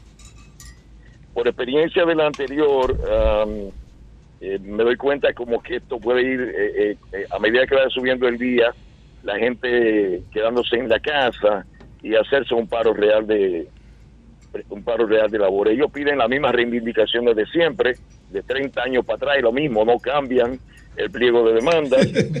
O de no cambian o los problemas siguen igualitos. eh, o siguen igualito, no sé, eh, rebaja de la canasta familiar, que los combustibles, realización de obras y apartado de calles y barrios de la ciudad, entre otros. Eh, el Salcedo vi anoche a través de, de un grupo de estos grupos que no tiene de WhatsApp de compañeros. En Salcedo sí estuvo muy caliente el asunto. Aquí por lo pronto en mi grupo no vi que se quemara ningún neumático, pero Salcedo eh, puede ser que se caliente muy bien. Quiero decir, como siempre reporta este tipo de cosas, que aquí hay cuatro focos de atención que no son más de ahí. Viene desde San Francisco de Macorís y algunos barrios, algunos sectores muy calientes, pasa ahí a, Salcedo, algunos sectores muy calientes, llega a Moca, que en los últimos tiempos, gracias a Dios, hemos tenido paros muy tranquilos, sumamente tranquilos. Nos vamos entonces hacia Licey al Medio, donde por cualquier cumpleaños prenden gomas y hacen, hacen líos. Eh, Santiago generalmente en algunos sectores eh, eh, hay, hay problemas, pero, pero el trabajo se mantiene. Y llegamos a Navarrete. Ese es el cordón ahí que, que le hace la vida imposible a todos los gobiernos. Y que los gobiernos tendrán que hacer algo con esos muchachos. Pues yo recuerdo cuando, cuando Virtudes Álvarez y aquellos grandes aquel- Felipa aquellos Gómez. llamados, Felipa Gómez, eh, el mismo Ramón Almanza, que Dios lo tenga en gloria, Mocano, cuando hacían llamados realmente a paros, pero aquello Balaguer supo cómo, cómo manejó sus asuntos. Yo no sé, eh, Balaguer supo manejar sus asuntos. Yo pienso que este tipo de cosas eh, lo que hacen es perder una gran cantidad de dinero en el día de hoy de clase a los estudiantes en apenas tres pueblos. Que los mocanos no podamos salir a las calles hoy y que esos puntos que le estoy diciendo no puedan salir a trabajar en el día de hoy porque dos o tres carajos a la vela dicen que ellos van a hacer un paro de labores y lo logran. Entonces, el gobierno que busque la manera de negociar con esos muchachos de alguna forma, que les haga caso, porque realmente estamos dañados. Estamos dañados por ello y la gente le hace caso. Los empresarios le hacen caso. Las tiendas donde yo estoy ahora mismo están todas cerradas. Ustedes tienen imágenes ahí que yo les envié. Así es. Esa es la situación en el casco urbano de Moca eh, hasta este momento. Reitero, un poquito más adelante, eh, el pueblo termina cerrando y ya en la tarde tenemos un fin de semana largo otra vez, que venimos desde el sábado, domingo, lunes y, y volvemos a tener otro fin de semana largo. Genaro, deja de comer comida chatarra que te vas a joder. Bueno. No sé, hermano mío, te mandé algo ahí, un, eh, te mandé un, un, un hot dog muy, muy sabroso, un hamburger, una vaina de eso. No, no jodas, cómete hamburger sin pan y sin Gracias. papa y sin Coca-Cola. Cada vez que me como un hamburger, una vaina, lo posteo a la red a José para que él me diga qué le parece. Pero, pero ese fin de semana, Bueno, Tony, muchas gracias. Muchas gracias, Tony Genao. Muchas Óyeme, gracias. Julio, sí, óyeme adelante. Algo, óyeme algo que me dio mucho resultado el día pasado y que Sí. eh, logré varias llamadas. Eh, mantenemos el llamado para Europa, vamos al tour de Europa el 18 de marzo. Vamos, a estar, vamos a estar por España, Italia, Francia y Suiza. La gente que haga contacto conmigo, 809, hay cupo todavía, 809-330-9494, 809 330-9494. Por ahí le enviamos toda la información y nos vamos para Francia, nos vamos para, para Europa con Tony en, en marzo por ahí. Gracias. Bendiciones a todos, buenos días. Igual para ti, hermano. Gracias. Igual para ti. Cambio fuera.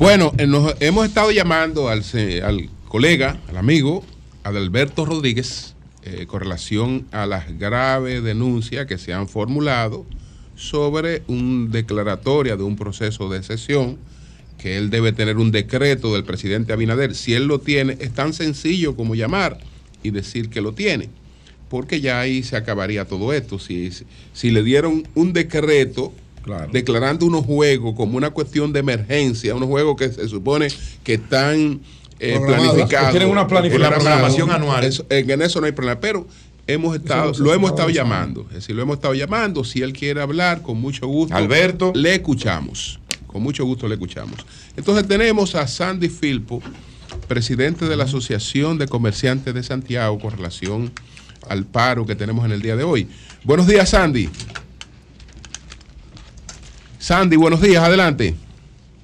Buenos días, Julio. Buenos días, Eury, y a los demás que Buenos días, hermano y amigo.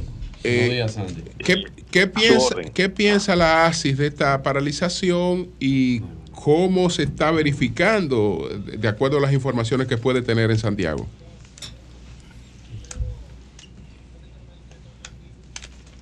¿Aló? Adelante, Sandy. Ah, Parece que se se cayó. cayó la Vamos, a tratar de comunicarnos de inmediato. Sabemos que hay, una, hay un llamado a paro hoy en, en el Cibao. Eh, Ya veíamos eh, lo Moca- que está ocurriendo está- en el Moca. centro de sí. Moca está todo Está cerrado, cerrado, sí, sí, el centro de Moca está todo cerrado, Moca está cerrado. Entonces- varias, varias asociaciones empresariales eh, llamaron a no acoger el, el, el paro, pero...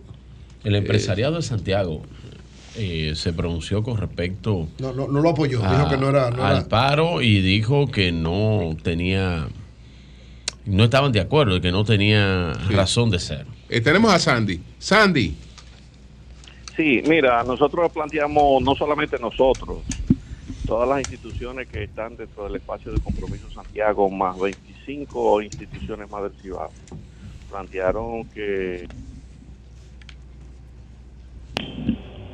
Bueno, tenemos problemas con la comunicación. Vamos a dejarla para más tarde y vamos nosotros a continuar. Son las Con 8. relación al paro, Julio, Sí. solo recordar que hay muchas escuelas y comercios que amanecen cerrados cuando Sí. se convoca un paro. No necesariamente esto representa un apoyo, sino temor Cuidado, a exacto. que haya problemas para- Claro. con los estudiantes o el comercio, porque en muchas ocasiones que- han, han habido como represalias contra los que han abierto. El que tiene su inversión no la pone en juego. No, Ajá, no, sí. ya está la seguridad Claro. Personal. Bueno, son las 8.40 minutos. Buenos días, José. Adelante. Bueno, saludos. Gracias, Julio. Saludos a todos. Y gracias por la audiencia. Eh, felicitar a los, los que tuvieron que ver con la organización de los juegos de, de béisbol invernal. Félix Cabrera, York. el empresario Félix Cabrera, que fue el soporte y- y fundamental. no, y Félix Cabrera y, y nosotros fue que a conocer eso la Sí, sí, primera sí. vez.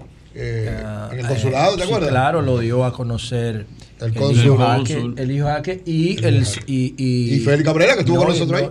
Y, y Espaillat y, y Adriano. Y Espaillat, exacto. Ellos tres. ellos tres. Ellos Ellos lo dieron en primicia, el sol de la mañana. Sol de la mañana, en el programa cuando- especial desde cuando el estuvimos consulado. allá, creo que en junio fue. Correcto. Eh, nosotros no le hicimos cobertura porque eso cae en fin de semana, Ah, pero yo creo que RCC sí debió estar ahí, porque eso es un acontecimiento histórico para la, República Dominicana. Águilas. Pero ese juego no tiene. Sí, sí, no las águilas ganan donde valor. los Ese juegos juego no valor pero Licey gana aquí. ¿dónde que importa? Las águilas están en medio. Las águilas deben traer y venir a ganar por acá. Las águilas ganan el espectáculo, allá. pero el Licey gana las reales. ¿Tú qué eres, Virgilio? Ganaron allá. Las águilas ganaron. ¿De qué. Sí, equipo sí, sí, que sigan ganando allá. juegos. Bueno, ¿Tú qué equipo no, eres? que que no le dan seguimiento a mi trabajo saben que yo no apoyo el béisbol dominicano porque el sur no tiene equipos y el béisbol para nosotros es más que un negocio. Yo voy a hacer un equipo, los Brujos de San Juan se va a llamar. Es más que un negocio y es más que un deporte. va a perder siempre. No, el béisbol claro, cada vez tiene menos no deporte, pero Son todos creyentes es un tema de identidad, es un tema de, de cultura y el sur por un asunto de discriminación no tiene equipo. No es por un asunto económico, porque lo que financia el béisbol ahora mismo es la publicidad. El béisbol es un... En Estados Unidos no, porque en Estados Unidos tienen dinero para darle a un jugador de baloncesto 62 millones de dólares por temporada, como Jalen Brown en, en- en Boston. El problema ahí no es el dinero. Pero aquí es la publicidad lo que paga lo, lo, lo que paga la, el- lo- no es la asistencia, los, los play aquí están vacíos hasta que no llegue el round robin.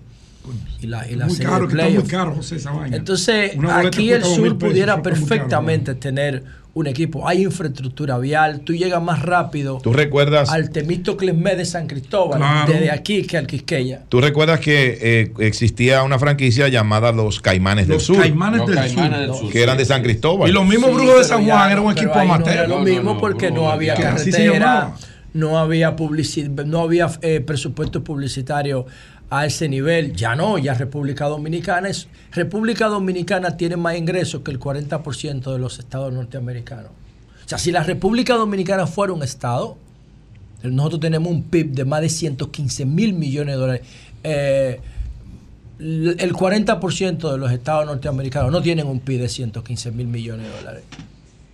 Entonces ya la República Dominicana sí puede planificar porque tiene ingresos. Y yo pienso que el tema de que el sur no tenga béisbol es un tema de discriminación social. Y el gobierno, si el gobierno quiere ganarse ese sur que está ahí, que tiene un, un liderazgo muy pobre mentalmente hablando, porque ninguno eh, han creado las condiciones para que el sur se respete en términos constitucionales, a pesar de toda la riqueza que tiene. Entonces el sur es famoso por, por todas las rutas de droga y todos los escándalos de narcotráfico y toda la vaina, por la crisis de la frontera, por la pobreza extrema, porque tiene las fronteras más pobres. Pero tiene una serie de potencialidades que no, que no se han podido capitalizar. Y, y- eso se refleja en el hecho de que las carreteras del sur sean las de más alto riesgo. El, el- el lugar más contaminado de República Dominicana, Paraíso de Dios, se llama, paradójicamente, ¿no? Está en Jaina. El río más contaminado del país está en el sur. Y entonces eso también se complementa con el hecho de que ellos sean la única región de las tres que tiene el país que no tiene béisbol. No tiene béisbol. El Cibao tiene dos equipos, el Este tiene dos equipos y el Gran Santo Domingo tiene dos. pero el sur no tiene ninguno. Y eso va más allá del negocio, repito. Por eso yo no, no, no sigo el béisbol dominicano hasta que el sur no tenga un equipo. Soy un gran investigador del béisbol. De hecho, tengo una investigación abierta para MLB. Tengo tres años trabajando en eso, ya está prácticamente listo. Lo voy a publicar como libro. Se llama Baseball Revolution.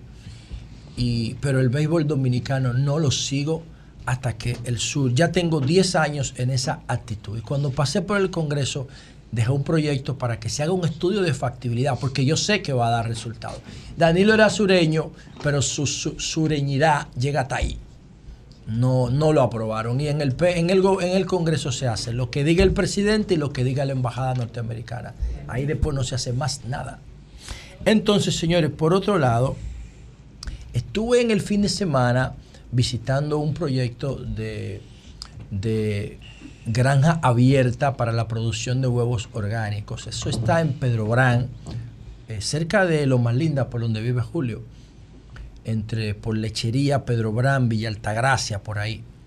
Y entonces cuando fui a visitar esa granja de una persona que yo admiro muchísimo, don Tomás Hernández, una persona que tiene 97 años de edad, señores, y tiene una finca de producción de pasto, de heno, para vacas, para ganado, y tiene un proyecto maravilloso de, de huevos de granja, de huevos de, de- de- gallinas que pastorean, que hacen, que, ha- que hacen pasto y tienen eh, una, una vida abierta, que no están en jaulas metidas. Solamente van a poner los huevos, a comer y a dormir a sus gallineros. Una cosa maravillosa, que yo quiero hacer algo así donde estoy haciendo el proyecto de tilapias. Eh, no con fines comerciales, sino con fines de consumo. Y entonces, cuando fui a visitar a, don Tomás Hernández, a ese proyecto tan increíble, noté que unos dos o tres kilómetros antes de llegar a, su finca, en Pedro Brán, ah, por ahí por la escuela que se llama Los Coros, estaban, oye esto Marilena, que, que yo tengo, traje algunas imágenes, estaban literalmente depredando un bosque. Y yo digo, wow, ¿y esta vaina? Bueno, dije ¿Dónde cuando- fue eso? Eso es en Pedro Brán, por donde iban a hacer la presa de Madrigal, por ahí. Y digo, wow, pero esto está súper raro porque los equipos que están ahí no son artesanales, son equipos altamente industriales que tienen un valor increíble. Y lo que hacen estos equipos es que unas, unos equipos arrastran los troncos hasta una eh, procesadora. Esa procesadora los pica, los vuelve madera en cuadritos y los deposita en un contenedor. Un contenedor como de 40 pies. Y yo digo, eso no es normal. Eso no es una actividad artesanal de unos campesinos cortando árboles para hacer carbón, qué sé yo, para venderlo. No, esto tiene otro nivel. Porque esa máquina es primera vez que yo la veo, veo en República Dominicana. Yo las había visto en, las, en los documentales de Discovery. Cortando árboles y procesando árboles, árboles para fines de combustible. Yo no he visto eso en el centro de Estados Unidos. Entonces y le no- puse Y no será pensando en todas las posibilidades de estas fincas en que se permite la explotación. Mm. Eso es lo que Yo- quiero averiguar. Eh, Lea, pónganme el video, por favor, para que veamos esto, porque yo creo que medio ambiente, esto debería tener un permiso. Y ese permiso debe estar publicado ahí. Claro. ¿Por qué? Porque a mí me parece súper raro esto. Después, al final de la, de la grabación que hice, que fue, miren ahí, eso es en Pedro Brán. Yo le quité el audio porque tengo que editar algunas cosas para mi canal de YouTube. Y ellos dejan como una fachada, que eso fue lo que a mí más me, me llamó la atención. ¿Tú ves eso verde ahí? Sí. Eso verde para que tú no veas lo que está detrás. ¿Cómo así? Claro, Qué para, ellos dejan el frente como que no está pasando nada. Pero Así si tú ustedes no ves ven el área deforestada. Exactamente, pero ustedes verán ahora lo que, lo que se puede observar ahí. Ah, ustedes ven ya adentro, adentro ellos están cortando árboles, cortando árboles, y aquí se ven los equipos que están procesando toda la madera que ellos cortan. Yo no tengo problema si yo no tengo problema si ellos tienen una autorización porque hay bosques que son madereros, que están que están... Que, Que se- esos son es- los fines. Exactamente. Miren el equipo ahí. Entonces, esa procesadora que ustedes están viendo acá recibe de los tractores que arrastran los troncos. Y miren el gancho, la pinza que tiene esa vaina, miren. Ustedes están viendo. Miren el tamaño del trabajador, cómo se ve frente O a sea esa que hay una gran empresa Claro, detrás de esto. claro, hay una gran empresa. Cogen los troncos, la suben a esta procesadora y ella tira la madera ya cortada. Y esa madera se va montando en el equipo que ustedes van a ver ahora, que es un contenedor muy grande de los que se utilizan para, para cargas eh, de más de 40 pies. Y entonces eso eh, tiene que ser con fines de combustible. Cuando yo terminé la grabación, noté que había un proyecto, que lo tengo por acá, que dice, un, es un, un letrero como cuando van a hacer una obra, que dice que ahí se va a construir, que ahí se va a construir Mientras la luz busca eso, ojalá que alguien del equipo de comunicación de medio ambiente nos dé respuesta de esto. Eso es Sí. sumamente importante porque Sí. si tiene permiso, como dice la luz, es bueno saberlo. Y si no, esta denuncia es Bueno, muy grave. yo creo- Gracias a Dios, al frente de comunicación hay una persona como Panque Corsino, que además de ser excelente en el área de comunicación, Sí. Lea, tiene una conciencia de, Si de quieren, un, un yo- ser humano que protege el medio ambiente. Yo le tomé, yo, yo hice una captura de la ubicación precisa, lo geolocalicé el proyecto, yo se lo puedo enviar para que vean específicamente dónde es, pero a mí, si esto tiene un permiso, eso debió estar publicado ahí, para que la gente que tiene interés por la preservación medioambiental vea que ahí se está haciendo la cosa conforme a la ley. A mí no me parece esto. De hecho, ellos no querían que yo grabara. Yo seguí grabando, a mí no me importa, pero si hubiesen estado dentro del marco de la ley, no me, no me, me- me- me obstaculizan lo que yo estaba haciendo. Y me, llamó mucho la atención la fachada para que no se vea lo que está haciendo. Yo hablé con un par de gente de ahí, del entorno, y me dijeron que eso no es normal. Y parece ser que ellos um, van a hacer ahí un proyecto de paneles, porque hay un letrero al principio o al final, dependiendo de la dirección en que tú lo tomes, en dirección este-oeste o norte-sur, es hacia, al, al final hacia el sur, que dice que ahí se va a poner un proyecto de paneles solares. Pero si eso no tiene la autorización de medio ambiente para depredar esa zona boscosa, el Estado no debería dar permiso para poner paneles ahí. Eso está súper raro. Si tiene todos sus permisos, aunque parezca raro, pues yo simplemente sigo mi camino y no me importa, porque lo que se trata es de construir un Estado de derecho que sea respetado por, lo- por los ricos y por los pobres. Y lo que están haciendo eso tiene mucho poder ahí en Pedro Brán. Pobre Pedro Brán, coño. Tanta riqueza La- que la tiene y tanta vaina que pasa. Ya canalicé la pregunta a Panque Corsino a ver si cuentan o no con permiso. Eh, si si tú quieres, le mando la ubicación para que ellos puedan geolocalizarlo. Ah, sí, y si tiene permiso, automáticamente, si ellos están Sí, bien sí, equipados tecnológicamente, va a Me salir de una vez. Bueno, señores, por último, hay algo con relación al tema del Intran que yo no entiendo bien.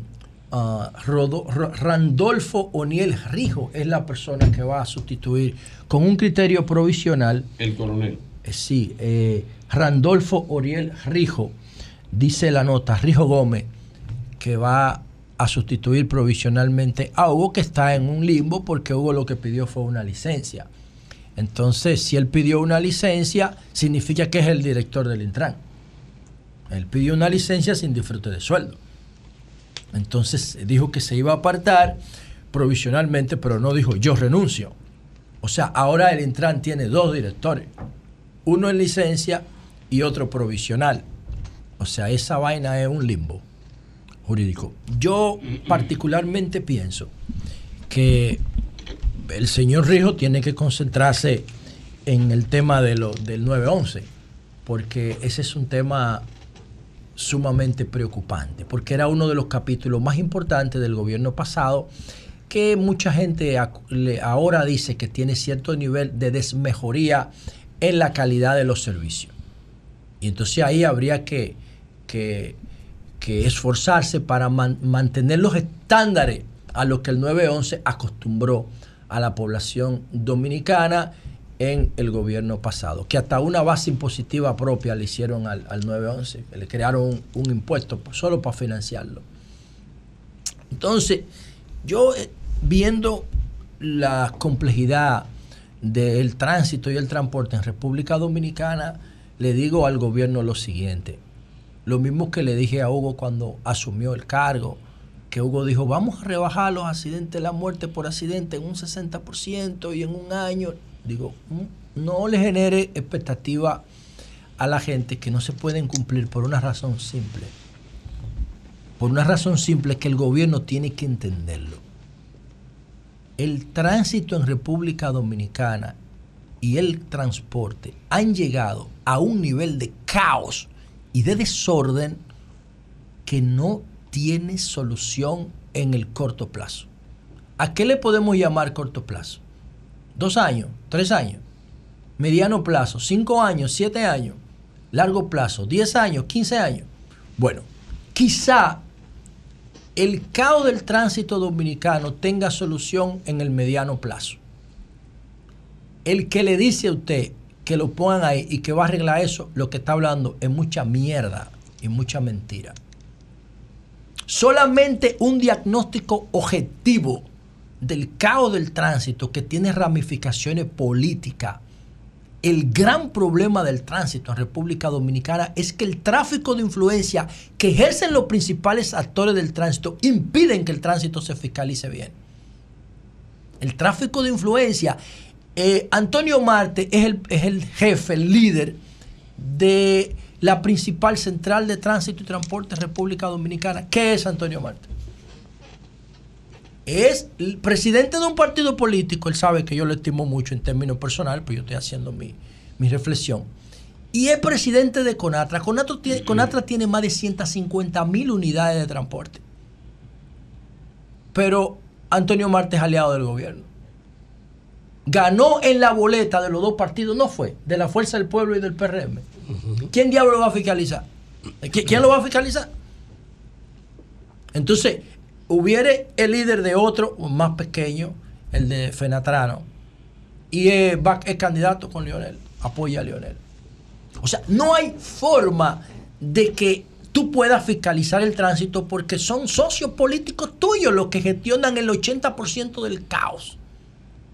¿Qué decir de los motoconchos? Que ya son una epidemia en República Dominicana. Son casi medio millón. Y tú sabes el impacto electoral que tiene eso. Lo que significa que hasta que no pase la campaña, a los motoconchos nadie le, va a meter mano porque te van a hacer una marcha todos los días. Pero ustedes saben que todos los motoconchos que circulan en República Dominicana circulan de manera ilegal. Porque el Estado no exige casco de protección de seguridad para los pasajeros, solamente es para los, para los conductores. Una locura. Una locura que tiene un costo de casi 2% del PIB, como consecuencia de que República Dominicana es el líder mundial de muertes por accidente de tránsito y accidente de tránsito. Eso es solamente parte del diagnóstico, señores, que yo estoy diciendo. Pero para tú profundizar en ese, viene entonces lo, lo de carga. ¿Quién es el presidente del Senado? Ricardo de los Santos. ¿Y quién es él? Bueno, Dir- un dirigente empresario sindical. del sector de Entonces coge de cada, coge cada 10 patanas ven, y revísala.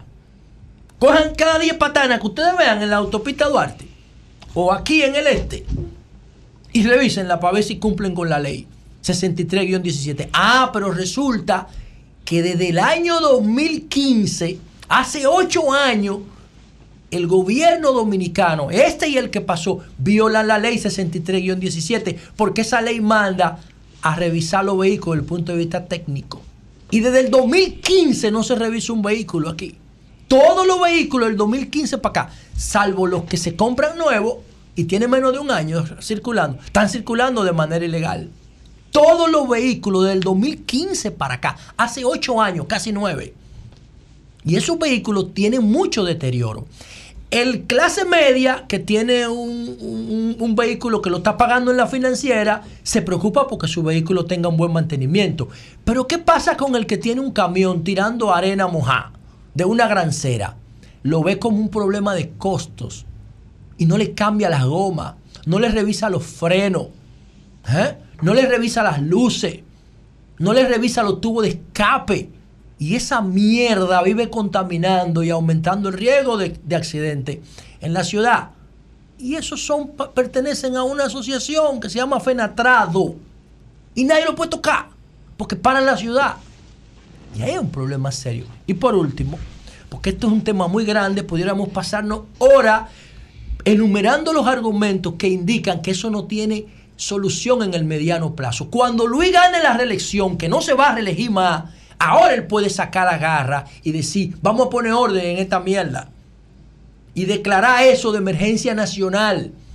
Y hacer las cosas que hay que hacer con autoridad y determinación. Porque sin autoridad y determinación, los, los transportistas no van a contribuir, ni los motoconchistas tampoco, ni los choferes de carro público. Y sobre todo, la gente que saltó del motoconcho al Hyundai N20 y al Kia K5, que lleva la cultura del motoconcho a la 27 con Churchill. No respeta túneles, no respeta luces, no respeta cera, no respeta área verde, no respeta nada.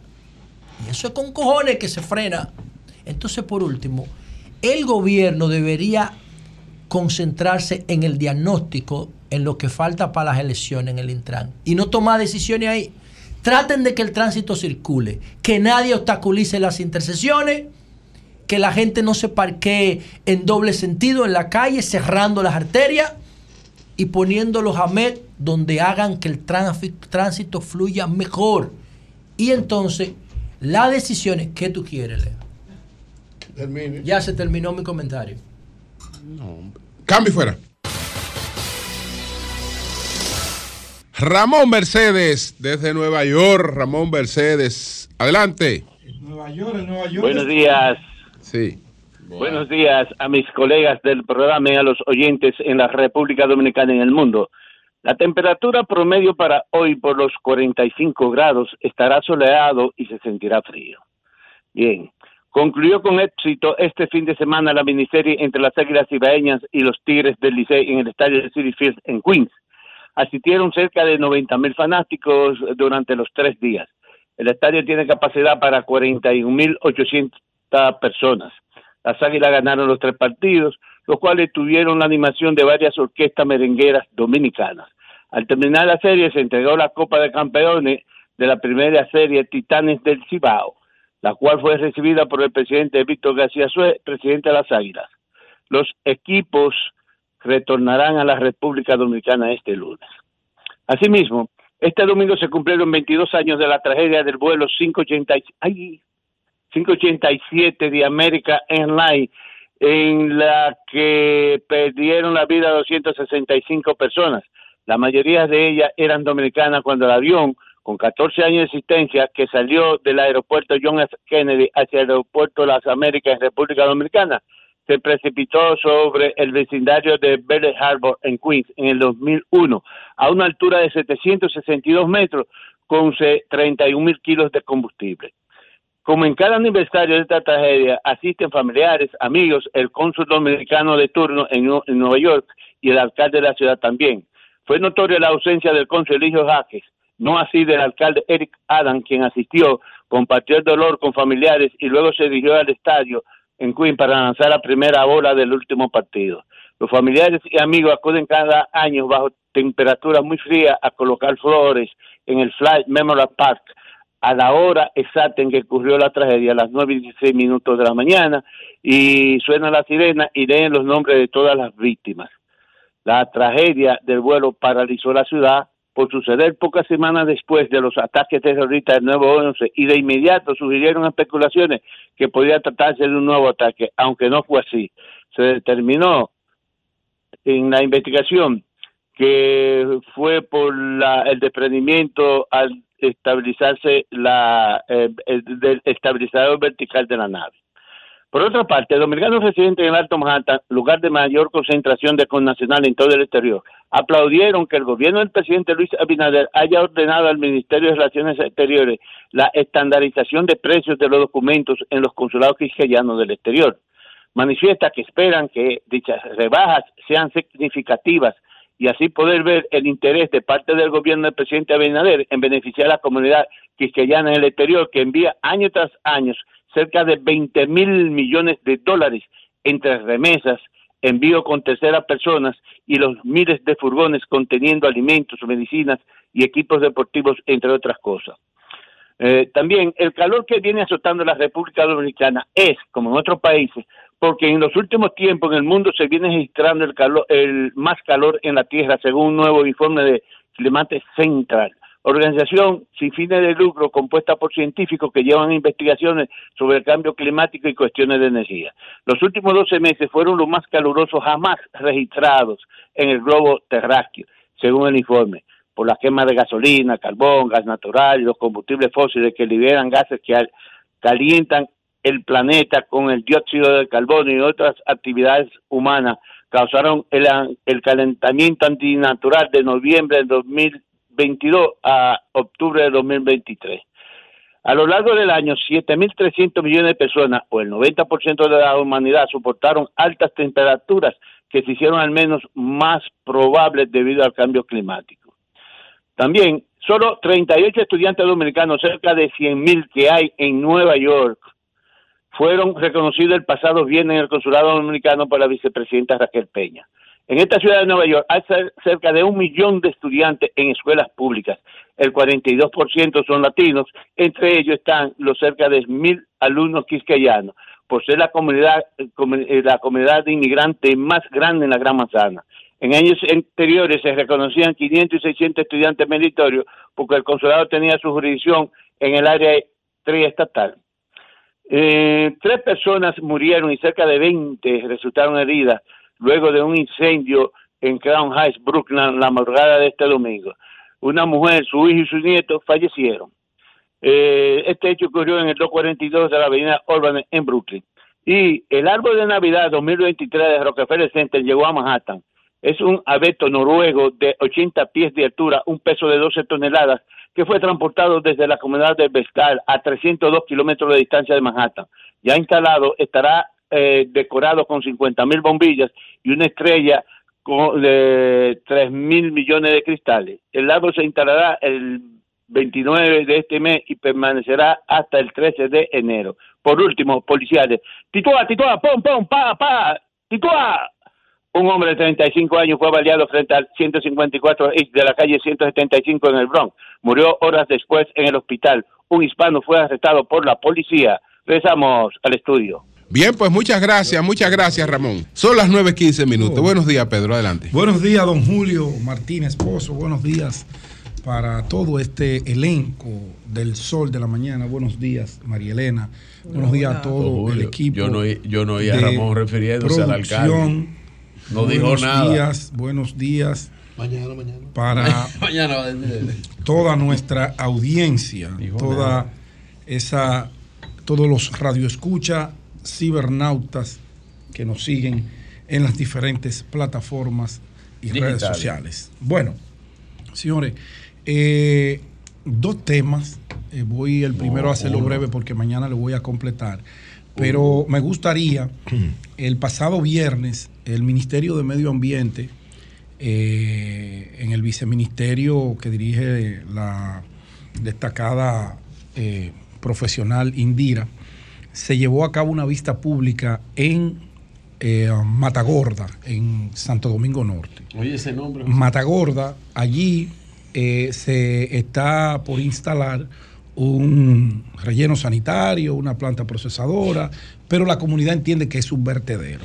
Yo había advertido hace mucho tiempo que si esa misma viceministra Indira no hacía la aplicación de la ley amparada en cada uno del articulado y que si los eh, proponentes de proyectos de esa envergadura, que casi todos pasan de los 50 millones de dólares, aquí no se iba a instalar un solo relleno sanitario en ningún lugar. Lo que me sorprendió fue que cuando se estaba instalando el relleno sanitario de aquí de la Cuava, Indira nunca habló, nunca motivó nada, nunca defendió. Y cuando tomó la decisión, dijo que el rumor eh, social pesaba más que la parte legal que sustentaban todos los permisos ambientales y todos los estudios de factibilidad que había mostrado esa empresa. Lo tumbaron, salieron dos o tres interesados, eh, empresarios que financiaron huelgas y demás, y echaron a la basura ese proyecto después que esos inversores gastaron más de 5 millones de dólares en todo ese proceso. Lo enterraron y esa fue la excusa que no se podía instalar porque la comunidad se oponía. Pero la comunidad se opone a cosas que ni siquiera tiene conocimiento. Bueno, pues lo propio está pasando en Santo Domingo Norte. Tienen a toda la comunidad opuesta.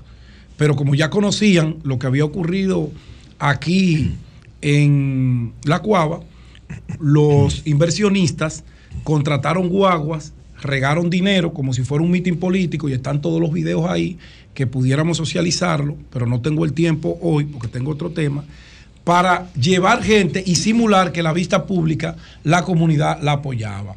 Pero parece ser que los comunitarios reales de Mata Gorda, que ya tienen un tiempo oponiéndose, es como si fuera un efecto dominó, se levantaron, hablaron con la prensa y dijeron, no, no, esa gente fue- vinieron pagados, mírelo ahí. Ellos trajeron su gente con poloche y todo de casa el carajo, los empresarios. Pero lo peor de todo esto fue que la viceministra, y ahí viene el cortecito, por favor, que lo quiero compartir con ustedes porque esto no puede ser. Ella estaba motivando, persuadiendo a la comunidad para que le aprobara la vista pública que ella estaba llevando a cabo. Y la pregunta es, ¿por qué, Indira? ¿Por qué? Ese no es tu rol. Tú vas en un rol de arbitraje. Tú vas en un rol de arbitraje. Que la comunidad exprese si quiere o no quiere. Pero tú hasta lo motivaste que entren a la página, que busquen, porque en algún lugar hay que hacerlo. Y lo dijiste, y aquí está. de impacto ambiental. Ese proceso de evaluación de impacto ambiental es lo que estamos haciendo ahora mismo. Este encuentro, esta audiencia, es parte de ese proceso. También recuerdo haberles dicho que en algún lugar hay que disponer de los residuos sólidos, porque los producimos todos ustedes. No estoy diciendo que sea ni aquí ni en otro lugar en particular, pero en algún lugar hay que hacerlo. Por eso, por eso, porque en algún lugar hay que hacerlo. Excelente, así es. Existen técnicas para hacerlo de manera correcta. Entonces, el proceso de evaluación de impacto ambiental incluye la realización de un estudio de impacto ambiental. El de este proyecto está disponible para todo el que lo quiera revisar en la página de Es por qué no hicieron eso mismo y se evitaban todo este lío que ustedes tienen, porque ahora no va a haber un territorio del país donde ustedes puedan instalar un relleno sanitario. Mire cómo bien usted, mi querida Indira de Jesús, le explica, le motiva a los comunitarios a que no se opongan a ese, a ese, porque parece ser que ese tiene unos padrinos de palacio bastante fuertes que yo tengo los nombres y tiene ya un escenario montado con una logística muy robusta para que se apruebe.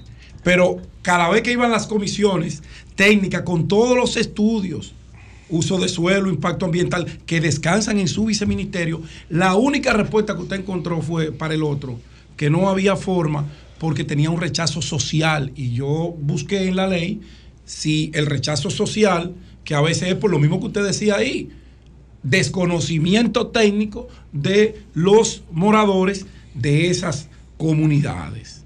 Pero este, no sé si usted se equivocó o qué fue, pero mostró un poquito el refajo de una intención de que ese usted sí lo va a aprobar.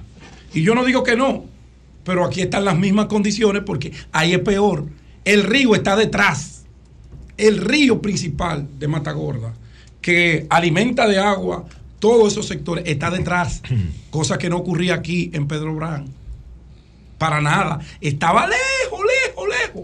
Pero unos hilos mágicos se movieron y usted lo rechazó porque no tenía porque el fundamento social se oponía.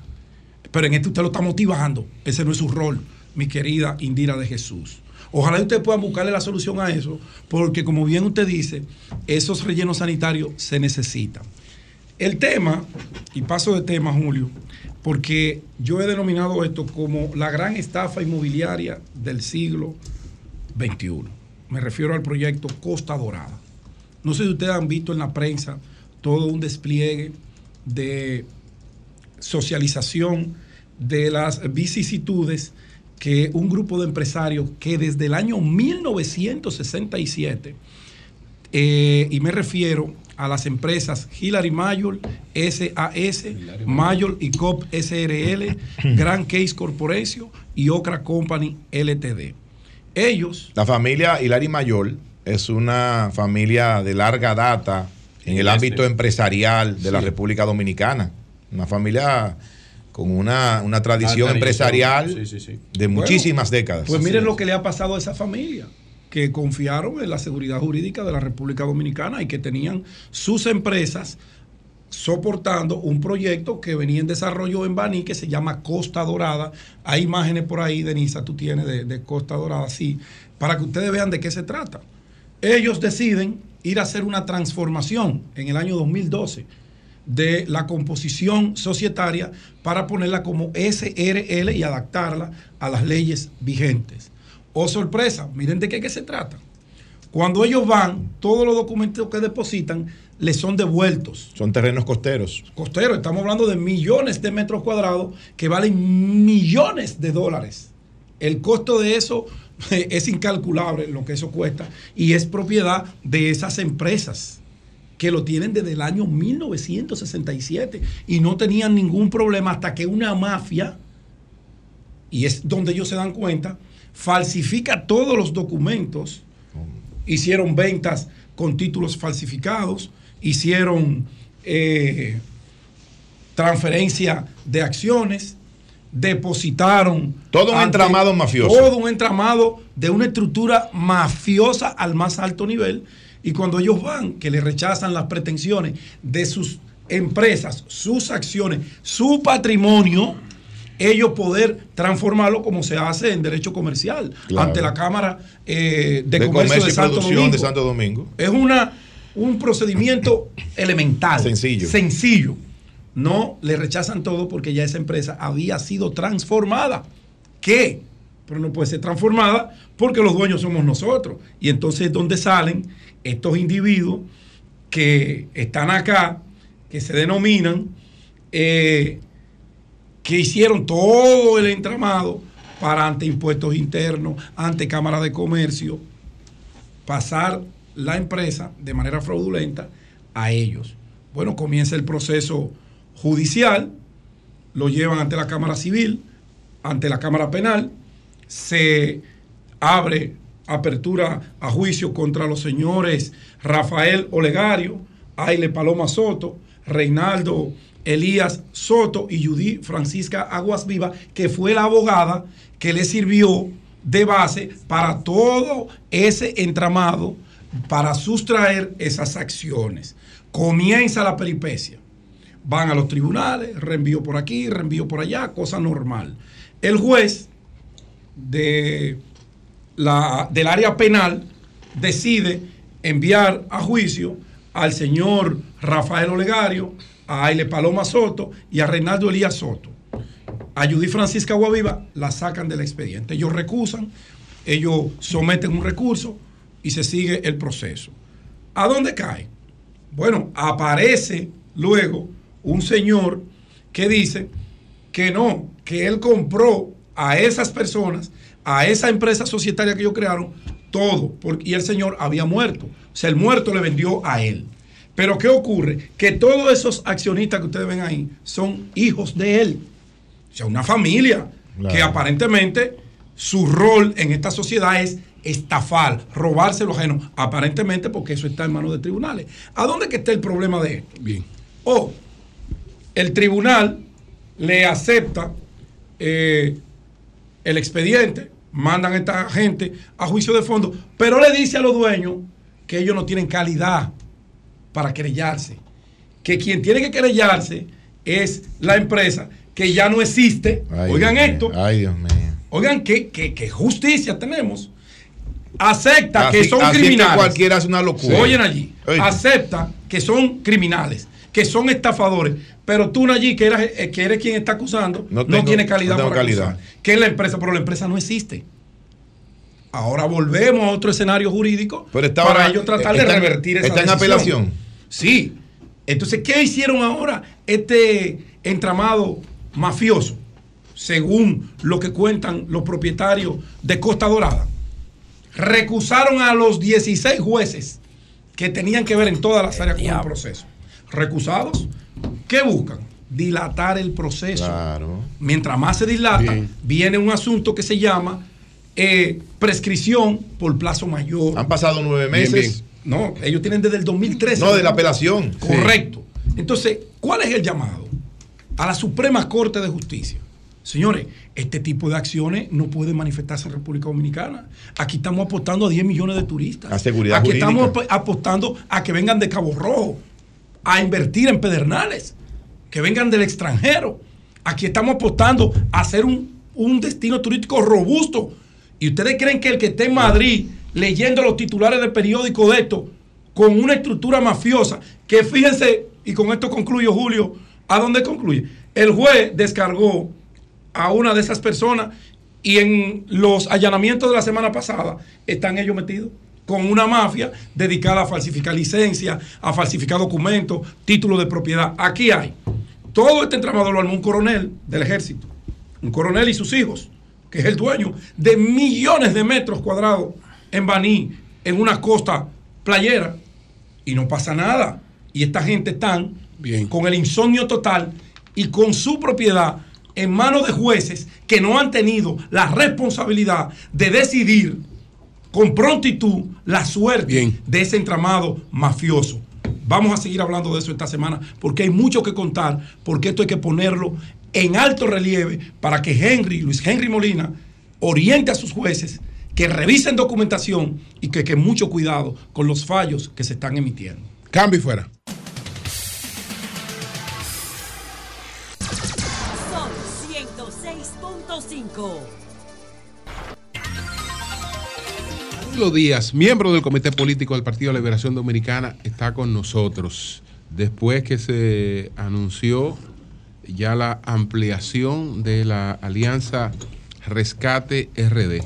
Entonces vamos a empezar por ahí, Danilo, para que nos hable de cuáles son las expectativas, eh, qué puede ocurrir a partir de, de esta ampliación de la alianza o consolidación también de la alianza.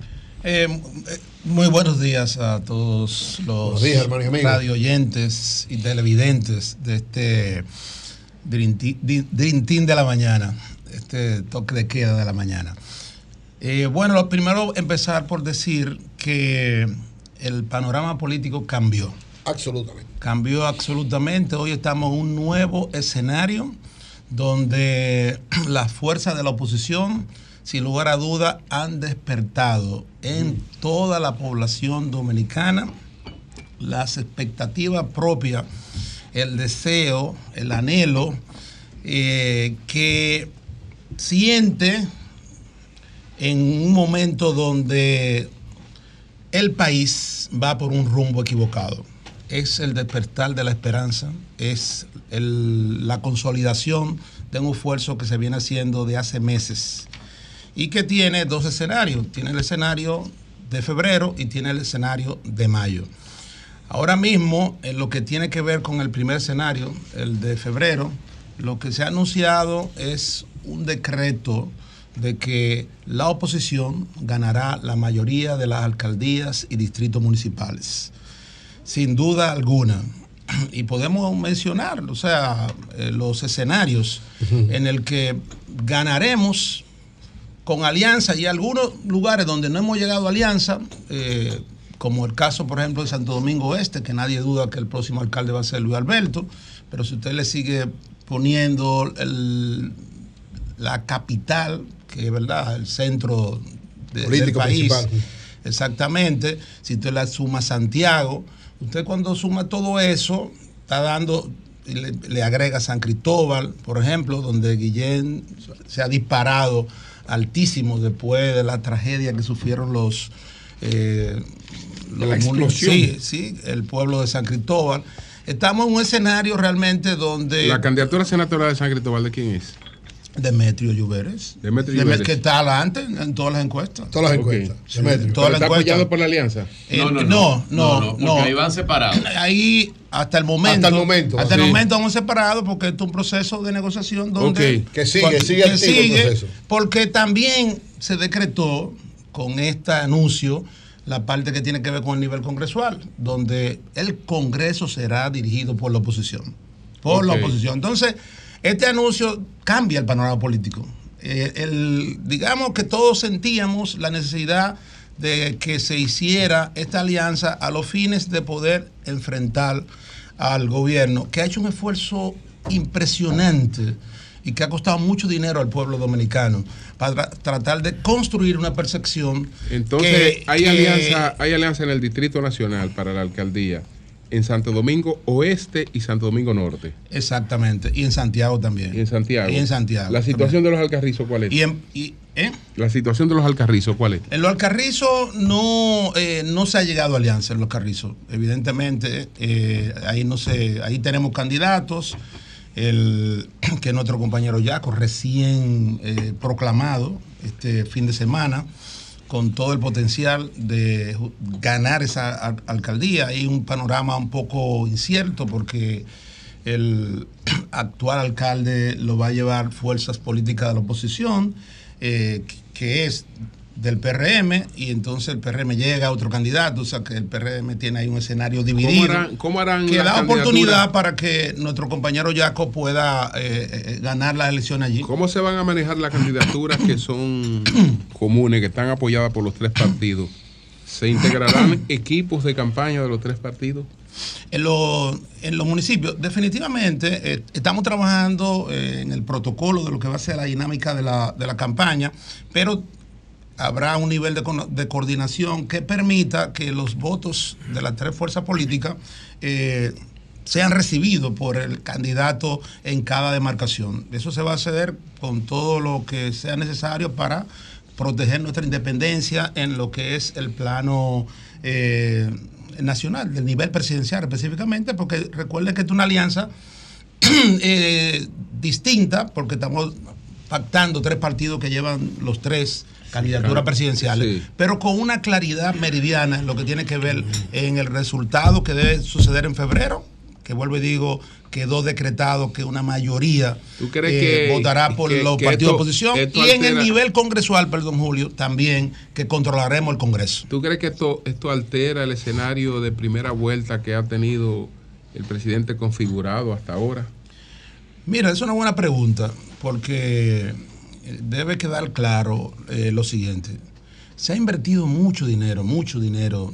Este es un gobierno que, eh, un hecho sin precedente en la historia de lo que es la inversión en la comunicación, en este caso en la publicidad, que en este año la cifra récord de cerca alrededor de 8 mil millones de pesos. De los Danilo, cuales- eso, eso, eso es muy extraño que sí, tú lo digas. no, porque no, no, pero déjame- Tú estás en un panel de comunicadores, y discúlpame, tú estás en un panel de comunicadores y yo creo que ninguno estamos de acuerdo contigo, pero puedes continuar. Eh, No, yo sí, yo sí. yo No, sí. no, Sí, pero, no, pero yo no estoy ofendiendo a nadie. No, no, no, pero eso no es una ofensa, pero No, es que se invierte el dinero, Sí, no, es, cómo es cómo se invierte y para qué. ¿De acuerdo? ¿Y para qué? Porque nosotros estamos de acuerdo que lo que tiene que ver con lo que son las obras y todo lo que tenga que ver con que justifique una inversión en publicidad, porque nuestro partido lo hacía. Lo único que este, este ha quintuplicado la inversión que se hace. Es, es eso. Yo digo esto por lo siguiente, porque se ha tratado de crear la percepción de que se van en primera vuelta. Ustedes ven por casualidad los hechos que sucedieron esta semana tratando de debilitar lo que es, era el anuncio que se sabía que se iba a hacer esta semana de, de la alianza. El esfuerzo que se hizo para crear una percepción de que eh, se van en primera vuelta, eso no es casual. Porque a lo que le teme este gobierno, a lo único que le teme este gobierno es a la alianza entre las fuerzas Danilo, políticas ¿y de por- oposición. Danilo, ¿y Preguntas. por qué ustedes, Sí. Danilo, Eh, por qué eh, ustedes no, entonces, no han, lo no que han quiero- tomado? por- A mí me sorprende lo siguiente, Sí, adelante, discúlpame, adelante, hermano. Virgilio, adelante. Eh, me, me sorprende lo siguiente. Mira, todo eso está muy bien. Ahora, yo he dicho en reiteradas ocasiones, y no porque lo diga yo, sino porque lo digo en Sol de la Mañana, que si a ustedes entienden que las encuestas que están no son, no sirven o no tienen herramientas, ¿por qué ustedes no traen algunas o alguna encuesta que ustedes hagan que no sea de manejo interno de alguna empresa que se respete, que le dé un resultado diferente al que está? ¿Por, por qué? Porque Esa es la yo, yo he llegado a pensar que No, pero- simplemente no pero las hay. Entonces, que- ¿por qué no presentan una? Y modos, Ya, adelante. No, pero yo pregunto como yo Y- quiera. y- Si no, pero ya, ya, ya, quieras. ya, respondiendo tú mismo. No, pero Sí. no te preocupes. El compañero está irritado, no me den más café. No, no ha Eh, dormido, él, no ha dormido. Él preguntó y se respondió, yo pero di- bueno. adelante. Yo, yo dije, eh, ustedes recordarán, ustedes recal- recordarán, no, Virgilio no se pregunta, es análisis. Y la población lo que quiere escuchar, ¿verdad? Ah, pues la dilo, versión dilo, del- dilo. versión ¿Por qué no hay una? Y es bueno que la población vea el rostro de Virgilio en el día de hoy, que está diferente. Igual que lo que ha sido. Por favor, Ah. Por favor, Igual para que ustedes vean. El- I- el- igual de feo que todos los días. No, no, no, no. No, no, no, no, es Es que no ha dormido. de preocupación. No se trata, eh, tiene que ver con tu atributo, sino de preocupación. De preocupación porque realmente esto ha puesto, eh, esto se ha convertido en un gran dolor de cabeza para el, el gobierno dominicano. Por lo que le explicaba, en las grandes plazas, el Partido de la Liberación Dominicana, junto con las fuerzas políticas también que la apoyan, que llevan candidaturas también propias en parte de esas, de esas candidaturas, de ese, escenario político, eh, muestran que el Partido Revolucionario Moderno de Gobierno va a quedar en esos lugares en un segundo lugar. Eso, eso es lo que se ve y lo podemos analizar lugar por lugar en esa parte. Entonces, eso no es un tema del esfuerzo que se ha querido hacer de presentar a Abinader como invencible. Eso no es verdad. Miren, porque es muy simple, muy simple. ¿Ustedes creen que este gobierno puede estar en una posición mejor que cuando ganó con la ola? Que no eran votos propios en el, en el año 2020. Eh, 2020. Mucha mejor nadie es idiota. O sea, yo no, tengo, yo no tengo que hablar de la encuesta, sino que le, a- le pregunto a cualquier dominicano, ¿están mejores ustedes que antes, que en el 2020, cuando votaron por este gobierno? Este gobierno ha hecho cosas para que la gente se sienta bien. Cuando aquí ha habido un increme- incremento de la pobreza, de la pobreza aquí ha habido una, una reducción de lo que es la autosuficiencia alimentaria, que es por lo que la gente realmente decide votar al final, porque aquí cuando gobernaba eh, el Partido de la Liberación Dominicana y específicamente nuestro presidente Danilo Medina, el 88% de lo que consumíamos lo producíamos aquí. Aquí ya eso bajó a menos del 60%. Y lo siente la gente, porque el, sector agropecuario está producido. ¿Usted cree que en el campo están pensando que hay que seguir con Abinader? ¿Usted cree que los que tienen que ir al colmado, al supermercado, están pensando votar por Abinader? La mayor o sea, ¿con qué es cuento eso, la gente. perdón, de- déjeme terminar la idea, ¿con qué cuento ustedes creen que la gente va a comerse de que Abinader está más de un 50? Oye, pueden hacer todo lo que quieran. Pero en la calle, en la calle lo que se siente es una gran preocupación Manuel. e interés Fiebre. de salir de este gobierno. Manuel, Simple. Fiebre. Simple. Simple. Yo- te respondí. No,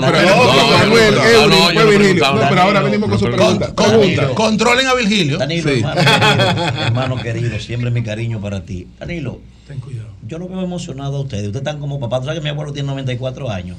Y cuando pasa una muchachita por el frente, él se emociona, se siente vivo, pero está listo abajo. La emociona nada más, pero está listo, no, no tiene con qué. Pero cuando ustedes emocionados, están como papá. Déjame explicarte este asunto. No, es la pregunta que No, no, no, pero la pregunta- no, la pregunta- Papá dice, Papá, deja papá oye, ¿cómo dice tranquilo. papá? Papá dice. Esto no es un debate. Oye, dice papá. No, pero la pregunta-. Willy está activo, pero Willy no responde. bien. Dice papá. Bueno, pero la pregunta. Yo lo veo emocionado. La pregunta. como papá. Le pregunto. Tenemos razones. Lo primero es, espérate, ahí voy. Lo primero No, es. y como- fuerza, además. Aunque ustedes están emocionados, todo el mundo sabe que ahí hay 23 personas que fue que impusieron esa alianza. 23. Eso ya pasó. Y se lo no. No, espérese, mi pregunta. pasó. Lo primero. El primero que no quiere alianza es el candidato de ustedes. Está en contra de la alianza. Oye, Yo te pregunto. Para mí fue importante lo que hicieron, ¿eh? verdad. Inteligente. Es un paso inteligente. Ay, y correcto. Ahora, Busque eso otra narrativa. la diferencia, ¿cómo la van a manejar? Porque Bien. hay diferencias que son profundas. Vamos ¿Cómo a lo ver. manejaré? Sí, Vamos, no, adelante. no, pero yo tengo que aclarar. Digo, primero felicitarte por tu ingreso a la Grande Liga Ajá, aquí gracias, de, sí, de la sí. mañana. Sí, gracias. Y lo otro es decirte, no, no, no, no. Mire, el único candidato. Doy los nombres aquí. No, pero tranquilo, el único candidato de los tres candidatos presidenciales, digo, en este caso, el, el único candidato que planteó públicamente que se hiciera y propuso una alianza en segunda vuelta fue el Martínez. fue el que planteó es que en segunda vuelta y está dispuesto a firmarlo, lo planteó públicamente. O sea, que no le pueden atribuir que está en contra de la alianza. Y esta alianza no se hubiera podido hacer si él estuviera en desacuerdo. Es así. es referir. una- Tampoco. es no, pero Él, él, es que es muy simple. Aquí lo, No, no y aquí lo explicó magistralmente nuestro compañero Francisco Javier García, sentado en este asiento, que dijo y, e informó que la decisión de ir alianza, explorar hacer alianza, fue una decisión unánime del comité político, propuesta por el compañero Abel Martínez en esa reunión histórica que celebramos. eh, Me parece que en el mes de marzo, donde decidimos explorar posibilidad de alianza con una sola condición, que fueran compartidos de la oposición a este gobierno que es realmente del que tenemos que salir. Hoy la diferencia. Bueno, la diferencia entre Ajá. los, entre quién. ¿Quién cómo van a manejar eso? no, pero es que estamos es uni- unidos en la diversidad. O sea, nosotros tenemos la nosotros Ay, tenemos belleza. objetivo común para ganar en, es- en tanto en febrero como en mayo y en de cara a en este caso a la elección presidencial hemos hecho lo que mejor y más inteligente puede hacerse. Porque ¿de qué se trata? De que cada partido haga su mejor esfuerzo De buscar su voto. de buscar sus votos para que esos votos ¿m? le sean transferidos al que clasifique en primero o segundo lugar. Eso está muy simple. O sea, Sí. mire, si nosotros nos unimos ahora, como dicen que yo cuánto, apoyar, que vengan a apoyar a Abel, por ejemplo, tú ves, todos, etcétera. Evidentemente que eso eh, obtendríamos obtendríamos menos votos de lo que podríamos hacer cuando estamos haciendo este recorrido. pues, de buscar los votos, exacto, los, votos- los votos por un lado del PLD, de la Fuerza del Pueblo, del PRD, recogidos. O sea, estamos haciendo nuestro mejor esfuerzo. O sea, que la estrategia ha sido brillante para ganar en segunda vuelta. Danilo, en términos de las elecciones congresionales, o sea, las municipales, está definido más del 90%. En las congresionales se habla de 17, ¿verdad? Hasta ahora. ¿Cuándo es el plazo para inscribir? Y en caso de que hubiese alguna posibilidad de acuerdos posteriores, ¿qué harían ustedes? O sea, supongamos que no sé si han planteado hacer algunas encuestas o algo y si algún candidato, porque la- las congresionales son posteriores a las municipales. En las municipales va a haber como una orientación de qué hacer para las... para- ¿Se ha evaluado esa posibilidad? Quedan tres meses. para Bueno, eh, primero orientar No, sobre, el, no. sobre el tema de los Tres plazos. Sí, Perdón, hoy vence ya los plazos en lo que tiene que ver con los pactos y acuerdos. Hoy. Hoy del nivel municipal. Ah, del o nivel sea, para alcaldías, distritos municipales y también regidores y vocales. Eso eh, vence hoy. O sea el- que ya lo que no hagamos hoy no se, Ya podrá no. ver- no se podrá pactar, sino que iremos independientes en esas Ya hay demarcaciones. que ponerle nombre. Correcto. y en las congresionales, como te Eh, preguntaba. y en el caso de la congresual, no, tenemos hasta después de las elecciones de, de- de febrero para hacer eso. Esos pactos hasta el 4 de marzo. ¿Se sigue trabajando en Eh, eso? Para, sí, no, porque las negociaciones quedan abiertas. Evidentemente hemos llegado ya a 17 senadurías y creo que eh, eso es una mayoría congresual, pero eso no descarta que en el proceso, en la dinámica del proceso, podamos ver la posibilidad de sumar otras provincias. Eh, Pregunta. Danilo, pregunta, eh, el presidente del partido, eh, su tocayo Danilo Medina, dijo lo siguiente. Se refirió a la alianza en un audio como una alianza rara, una alianza compleja, complicada. Dice que tiene una mezcla de factores que influye, que son complejos de entender. Me, me imagino se refiere al electorado. Algunos podrán ser apoyados, pero la mayoría no serán apoyados, dice. Danilo Medina. Pero la pregunta va dentro de ese contexto, don Julio. Sí, sí, sí. Entonces, dice que, eso es y que debe de ser así. No, pero un momentito. Eso Eso es no fiambre, digo- ya. el fiambre lo determino si, eh, No, que no, está no. haciendo la pregunta. No, pero la pregunta, No, porque él sabe, no, pero- él sabe pero, lo que Dios dijo Danilo. él estaba ahí cuando No, Danilo pues, dijo pues, está bien, pues no hagámosle No, pregunta. pero la No, le vamos a hacer pregunta Ah, a Danilo. bueno. vamos a hacer un cumpleaños. No, pero la Ah, pregunta, no, es la pregunta, lo que se está esperando. Con respecto a las declaraciones que dio eh, eh, Danilo Medina en una reunión privada sin teléfono, donde ese audio se filtró, ¿qué te merecen esas declaraciones? Como Danilo explica el panorama de esa alianza. Bien. ¿Qué te merece, Danilo? No, el presidente en esa reunión, que era una reunión eh, con los dirigentes nacionales de nuestro partido, el, parti- el presidente está explicando con mucha claridad la naturaleza de la alianza. Ok. Es una alianza extraña, claro, porque no es lo usual. Lo usual es que el partido hasta la fecha haya ido en alianza con partidos que haya apoyan la, la candidatura presidencial. Ese ha sido, hemos llevado 18 partidos, 14, 9 la última vez. O sea, ese ha sido lo que siempre hemos hecho. Ahora estamos haciendo una, una alianza distinta. Y ahí viene la palabra rara, es rara, extraña, porque ¿cómo es que partidos que tienen candidaturas presidenciales pueden eh, pactar de cara a propósitos En otros niveles. eh, en otros niveles. Eso es lo, lo extraño y lo que explicaba el presidente, y lo explicaba en esa asamblea, primero para garantizar la fidelidad del voto morado, y, de- y dijo en esa asamblea, hay que votar por los candidatos de la alianza, pero hay que votar, En este casilla. caso, en la casilla del Partido de la Liberación Dominicana. Todo el que simpatiza por el PLD, como lo harán los otros. Como hará la fuerza eh, del pueblo. Con su respectivo, en su respectivo recuadro. Eso es lo que se explicó en esa, en esa asamblea que no tiene nada de extraño. Una asamblea interna que ustedes eh, parece ser que buscaron la forma de cómo eh, filtrarse, sí, eh, No, pa- pa- no. pa- parecería, porque eso, eso no debió haber salido. Pero de todas maneras no hay nada que, que ocultar. También puede ser teledirigido. Danilo, eh, eh, sí, en, el día de hoy, porque me he quedado con una duda y quiero que me corrijas, ustedes van a depositar las alianzas, los territorios donde se han llegado a acuerdos, pero no así los nombres, por ejemplo, de la boleta de regidores. Creo que tienen un plazo hasta el 29 Hasta el para, 20. para esa parte. Hasta el lunes 20. Hasta el el lunes lunes. 20 tenemos el plazo para depositar la boleta, o sea, los nombres del inscrito, tanto los que tenemos en reserva, Correcto. como también los que fueron electos por cualquiera de las modalidades que la ley prevé eh, para estos procesos de elecciones. Danilo, ¿hay posibilidad que el PRM lleve en el Distrito Nacional o a Guillermo Moreno, que sería un candidato evidentemente con un discurso antileonelista, o a Vinicito, que sería un candidato con un discurso antidanilista? Eh, Sí, Faride, no. Di- Diga el otro, pero Porque diga el otro. el- diga el están como otro. resbalando. ¿Y por qué se ahorró el otro? ¿Y cuál es el otro? No, porque David el otro- Collado, el el otro No, no, no, pero. Bueno, está, está David Collado, No, que, que que, no, que- que todo en reserva, y la, y la actual senadora, claro que Y sí. Eduardo la, Santos. La David actual senadora.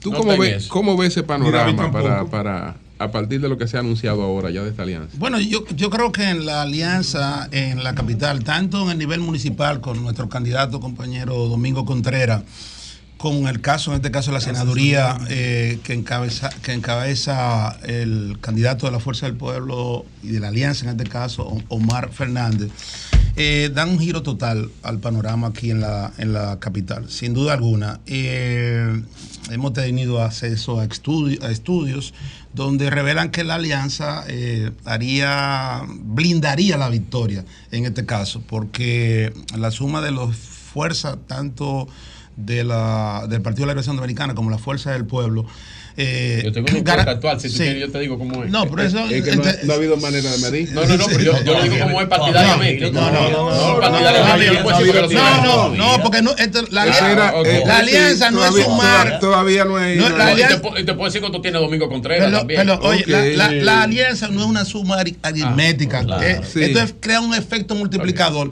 Ustedes ven una parte que dicen en- siempre la encuesta, un 20%, 18%. No saben, no saben.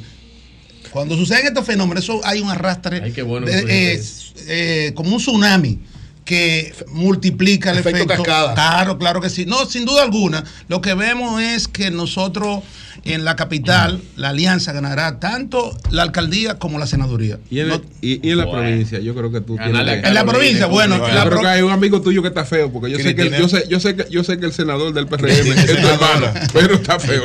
Antonio es mi amigo, es mi amigo, mi hermano. Es así amigo mismo, suyo. eh, Sí, Antonio, sí, es amigo. ¿cómo es la? Personal, no, sí, realmente de, de- de una relación de, mu- de, Sí, de sí, muchos hermanos. de muchos- el único que le queda. de muchos años. Tengo mucho que no comparto con él. Hablamos por, salió corriendo. hablamos por teléfono, creo que antier, etcétera, que Cuando lo vea, con un dice- compañero y, y- y tomó el teléfono y ahí, ahí Danilo, hablamos. Cuando Quedamos usted- de juntarnos. Danilo, cuando usted lo ve, usted lo Eh, saluda de lejos. Mira, ¿Qué dice ese senador saliente? Mire, pero, pero, pero, Senador saliente. Pero amor, amor no quita conocimiento. No, pero Mire, 400 millones del pueblo. y déjeme decir, Sí. déjeme decir lo siguiente. Esta pregunta, y en esta cabina está Virgilio. alto. Eh, dígame. eh, Don Danilo. Gran hermano Santo. Domingo, o sea, estamos hablando de la provincia de Santo Domingo. Sí. Es una pregunta buena. Mira, la compañera Cristina, que Buena es. candidata, eh, no, buenísima. La compañera Cristina Lizardo tiene, antes de la alianza, antes de la alianza, Marcaba bien. Sí, le, le llevaba 12 puntos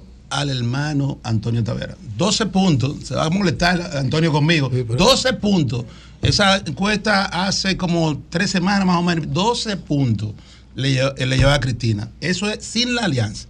Ahora Ay, con no. la alianza que se necesita porque sabemos que 20 puntos. el gobierno va a hacer todo un esfuerzo, ¿verdad? Junto con el, el amigo Antonio en, querer superarlo. Con la alianza eso es blindar la victoria. O sea, nadie duda de que la expresidenta del Senado vuelve al Senado. Bien, bueno, pues muchas gracias a Danilo Díaz, miembro del Comité Político. don Julio, si es posible, antes de que se Claro, vaya. breve, breve, sí. Danilo, tú sabes que hay un grupo de gente aquí que se fue a Oxford y, e hizo PH en olor a Sancocho en todas las elecciones. Ahí está gente que... ¿Eh? Ese grupito, ese grupito todo el tiempo estuvo aliado con ustedes. ¿Qué opinión te merece que ahora ese grupo está de aquel lado? ¿Qué opinión te merece? ¿Y qué grupo es ese? El grupo. yo te puedo decir. Luis Acosta Moreno, Son por ejemplo, se para de aquel lado. espera, Ah, ah, Luis. Acosta Moreno, Pero siempre están del lado del presupuesto. no, no, no. Ah, lo va a Siempre demeritar. están del lado del presupuesto. Lo va a demeritar porque no tengo usted. Están del lado del presupuesto. No, No, yo pero lo digo responsablemente. No hay que demeritar a nadie. pero eso juro no lo Pero digo es mentira. Un hombre que le dice al presidente que lo nombre desde ahora y después también. No, no, pero Pero venga acá, por. Pero Danilo, también. Ahora lo va a demeritar. ahora. Pero- Tu pero- opinión, Danilo. Aparte, ese. eh, eh, Pero para no- Nayib Díaz. Para que No, Nayib Chaede. Para- que no se ah, ponga- Cuidado. para que no se Danilo ponga- Chaede, sí. Una, tacita de, de café aquí. No, no, no, no, eso, no. Para que no se Danilo ponga Chaede, guapo. No necesito eso, no. Manzanilla con cosas. Para que no se ponga guapo ni Manuel, ni hermano ni mi amigo. No, pero porque yo tengo tu opinión. No Nayi, me guapo. ni mi amigo Nayi, vamos a dejar que el público analice la pregunta tuya y la respuesta de Nayi. Exacto. Cambio y fuera. Sol 106.5. 10, 8 minutos. Virgilio, adelante. Maestro, adelante. Hablando que uno se entiende. Ah, pues dele. no, es Antes que me no pongan los minutos. Hay una pregunta que a mí se me pasó por el debate y el calor aquí Danilo. con Virgilio, sí a Danilo, porque Danilo es de, de- de la Comisión de Alianza, es del Comité Político, y es que al PLD le faltó un detalle, que es importante que ese detalle sea revelado. ¿Y cuál es? En la capital habían dos aspirantes a senadores. Quizá dos. muchos podrán decir, eso es insignificante, Dos. pero no, pero no. Que el PLD diga quién fue que se sacrificó. Si se sacrificó a Iván Lorenzo o si se sacrificó a José Dantes. José Dantes estaba ¿Y todo. cuál es la pregunta? El. PLD sería bueno que le diga al país, miren, en las encuestas que nosotros hicimos, porque estábamos midiendo, por si no había alianza, iban a tener que presentar un candidato. Quien estaba en primer lugar era A. Quien estaba en segundo lugar Pero, era pero, pero B. eso, no- eso no aporta nada ahí. Pero ya que. Porque, porque, ¿Para qué sirve? No, para ti. ¿Para No, qué sirve? no, Para no, ti. no. ¿Para qué sirve eso en este momento? candidato, No, pero que no para ti- metiste 10 pero millones ya, de pesos mira, en publicidad. No, Se sacrificaron eh, los dos. Es un reconocimiento a los dos. Se sacrificaron No, los dos. no, no. Porque, porque si, si fuera. Reconocimiento a dos. Eso crea problemas. Eso no se crea problemas, Pedro. No, Pedro, no, no. Se no. sacrificaron los dos, Pedro. Iván estaba bien, pero no, eso no- en política eso no- las cosas no son No, así. No, eso no Hay suma que nada. devolver- Eso no suma nada. No, Hay que devolver- claro que sí. A Iván No, hay que devolverle el dinero de esa valla. Definirse de- per se es conflictivo. Cualquiera dice yo Entonces tú te vas a definir por algo que no te resuelve nada. A Iván hay que devolver el dinero de esa valla en la El 27 candidato son se llama Omar. Fernández. se ambos- llama. Esa valla en la Eso 27 resta, no suma. Omar es el candidato. Ellos lo apoyan. Mira, Ellos lo apoyan. Iván le va a dar la Omar es el senador de la eh, capital. El alcalde se llama ellos lo Domingo apoyan. Contreras. Iván le va a Y dar el la- le va a próxima esa valla a Omar. Ok, adelante, adelante. Hablando que uno se entiende. Gracias a todos los que nos escuchan a través de No, las no, 6 de la mañana de Sol 106.5 RCC Media, la catedral de la opinión en la República Dominicana. Eh, estuve el sábado eh, visitando el Cibao, estuve en Tamboril. Y ahí acompañábamos al presidente de la República eh, que estaba en algunas inauguraciones de carácter privado y estábamos, eh, eh, andábamos en compañía del buen amigo Eduardo San Lobatón y primero fuimos a la inauguración de cinco empresas de zona franca en Tamboril, donde van a crear más de 1.100 empleos. Eh, esto es en el complejo de zona franca eh, que tiene ahí el amigo Mícalo Bermúdez, ¿no? Miren, y yo le decía que si usted quiere hacer negocios y si usted tiene un dinerito por ahí, la mejor inversión que se puede hacer ahora mismo son naves industriales dentro de proyectos de zona franca. No hay espacio para más zona franca, hay que estar construyendo, porque la reactivación que ha tenido el sector de zona franca en la República Dominicana es impresionante el trabajo que se ha hecho y la visión del presidente Luis Abinader es impresionante sobre Zona Franca. Cuando muchos otros políticos en este país declararon la Zona Franca como un modelo en extinción y que había que buscar un cambio de modelo. Un saludo al expresidente Leonel Fernández, donde quiera que esté. Había que cambiar el modelo dijo Leonel Fernández. Hoy no hay espacio en ninguna de las naves. No hay espacio. Si usted quiere una nave para zona franca, tiene que buscarla, eh, eh, eh, esperar, hacer un turno espera, a ver si aparece una. ¿eh? Porque están llenas. Se inauguraron estas nuevas eh, naves allá en Tamboril y después, pues estuvimos en la feria, el Dominican Cigar Fest de Tamboril, que es la capital mundial del cigarro, la capital mundial del tabaco, Tamboril, República Dominicana. Allá le mandó saludos Angiolino Hermosén, a algunos de ustedes. Hey, mi hermano Añolino. El alcalde de Tamboril y me dijo, Virgilio, te aseguro. Él no aspira, ¿verdad? Ya. Te aseguro que el PRM y los aliados como nosotros vamos a producir una victoria de más de un 60% de las alcaldías del país. Me dijo Angiolino. Y se despertó. Más de un 60%. Yo estaba soñando. Bueno, en el, mo- en el momento, en el momento, en el momento que se despertó Angiolino, fue en ese momento que tú tuviste una pesadilla. Una pesadilla, Eso- precisamente. Eso mismo te dijeron cuando se fue con Valentín, que eran Sí, dos muertos, se le claro, llevó medio partido. claro. No, pero déjalo Medio tranquilo. partido se le pero que el llevaron, los partido, dos. pero que el PRM tiene más del 60% de la alcaldía ahora Pero mismo. no. Angiolino va a aspirar, ¿sabes? Pero ven para que tú ahorita, para que ahorita lo que yo te voy a Sí, presentar, lo que yo te voy a presentar en un momento, vamos a ver si te da pesadilla o no. pero dale un segundito, dame un segundito a eso, por favor. Entonces, ahí en el Dominican Cigar Fest, el apoyo que se le está dando la República Dominicana a lo que es un emblema eh, de la República Dominicana, que es el tabaco, que es el cigarro en la República Dominicana, cantidad de empleo, exportaciones, uno de los rubros, de los rubros número uno de exportación de la República Dominicana. Y ustedes ven eh, el auge que tiene en el mundo el tabaco. Tamboril en la capital mundial del tabaco en la República Dominicana. Miren, eh, me llamó la atención mucho este acto que hizo ayer eh, País Posible de Milton Morrison. Eh, muy interesante, el pabellón de voleibol lleno, muy bien, muy bonito, muy bien recreado. Felicito al buen amigo. No tenemos las imágenes ahí, Denisa, la, eh, de Milton Morrison ayer en País Posible, que hizo un gran, gran evento. Miren, dos temitas cortos eh, y uno lo voy a mostrar en imágenes para que hagamos un análisis breve del, del lenguaje de los hechos en imágenes. La huelga.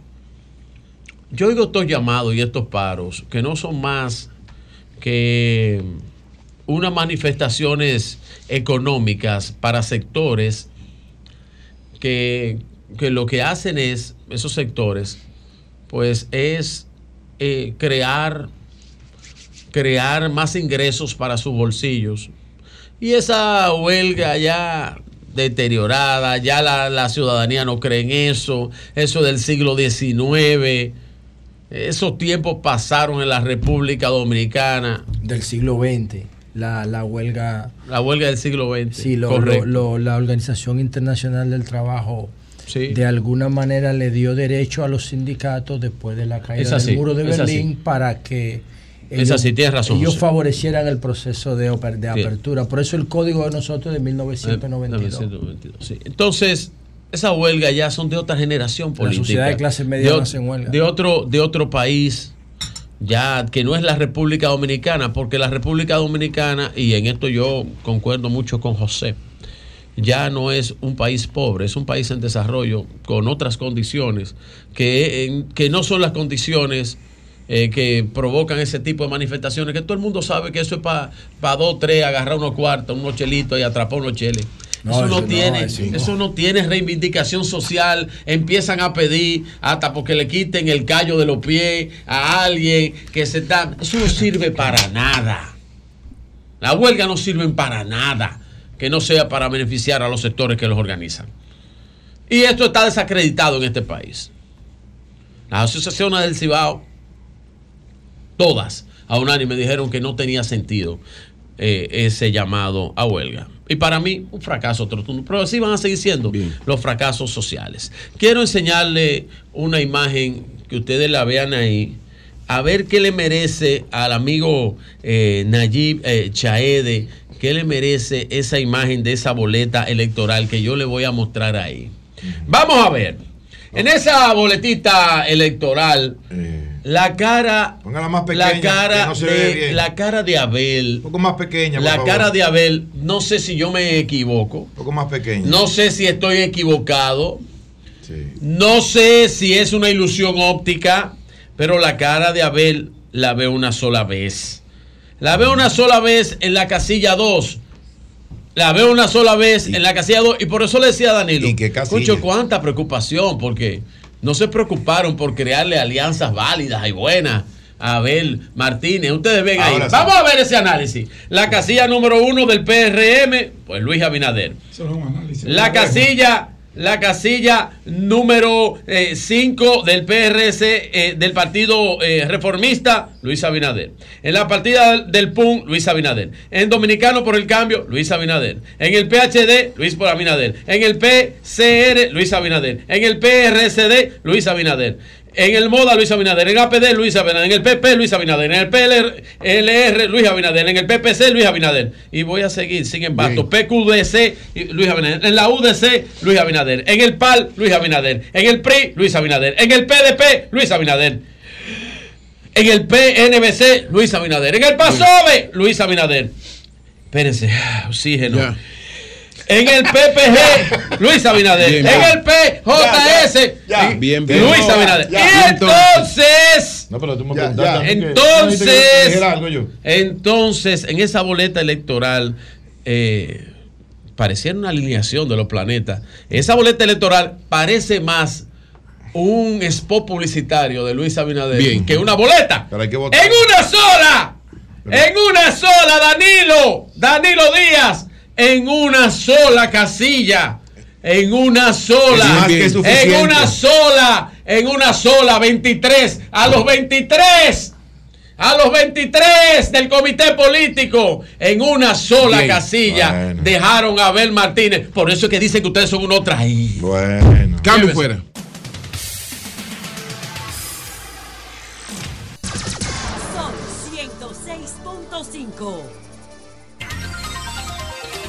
25. Eury Cabral. Gracias al Dios Todopoderoso Jesús, mi Señor, Salvador y Guía.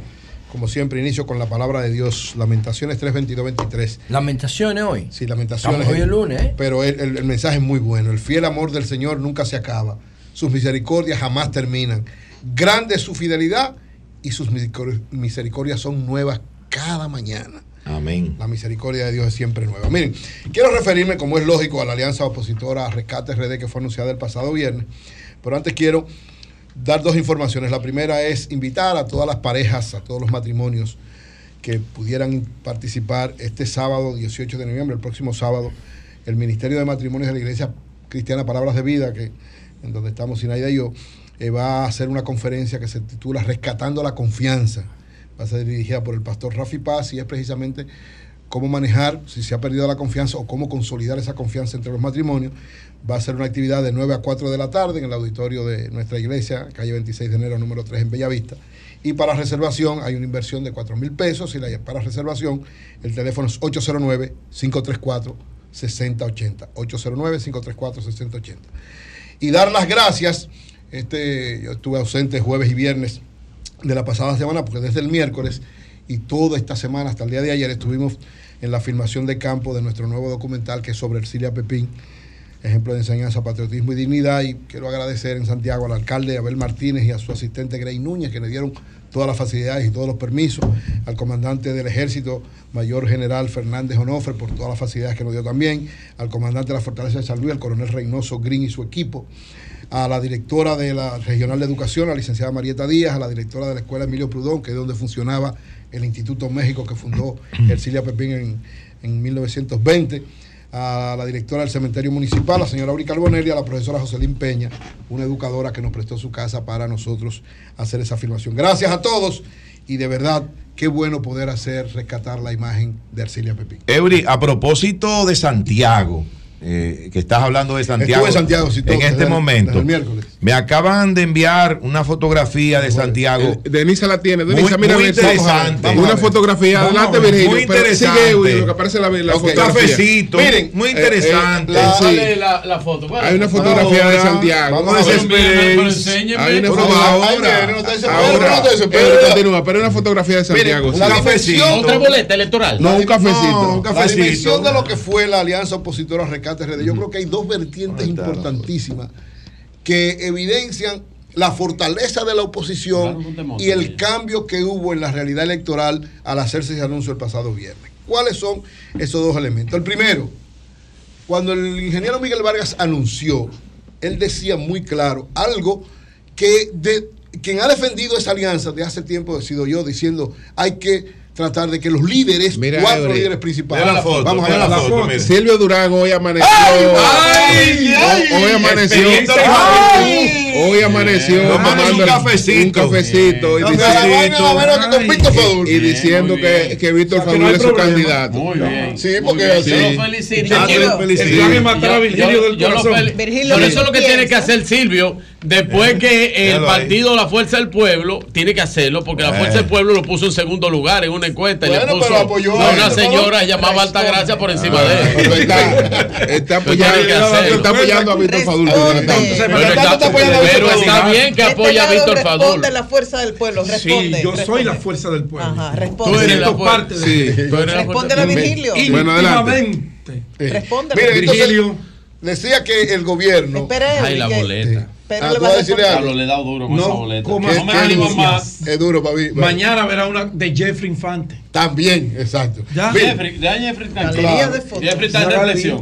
El gobierno jugó a que no se iban a poner de acuerdo los líderes de cada uno de los partidos que ¿verdad? tuvieron una situación difícil, el PLD y la, la Fuerza del Pueblo, y hasta el final creyó que no iba a haber posibilidades de que se pusieran de acuerdo. Yo decía, el sentido de la historia, el entender que unidos son mucho más que separados y el hecho de que ambos, o sea, el PLD y la Fuerza del Pueblo tienen un objetivo fundamental los dos.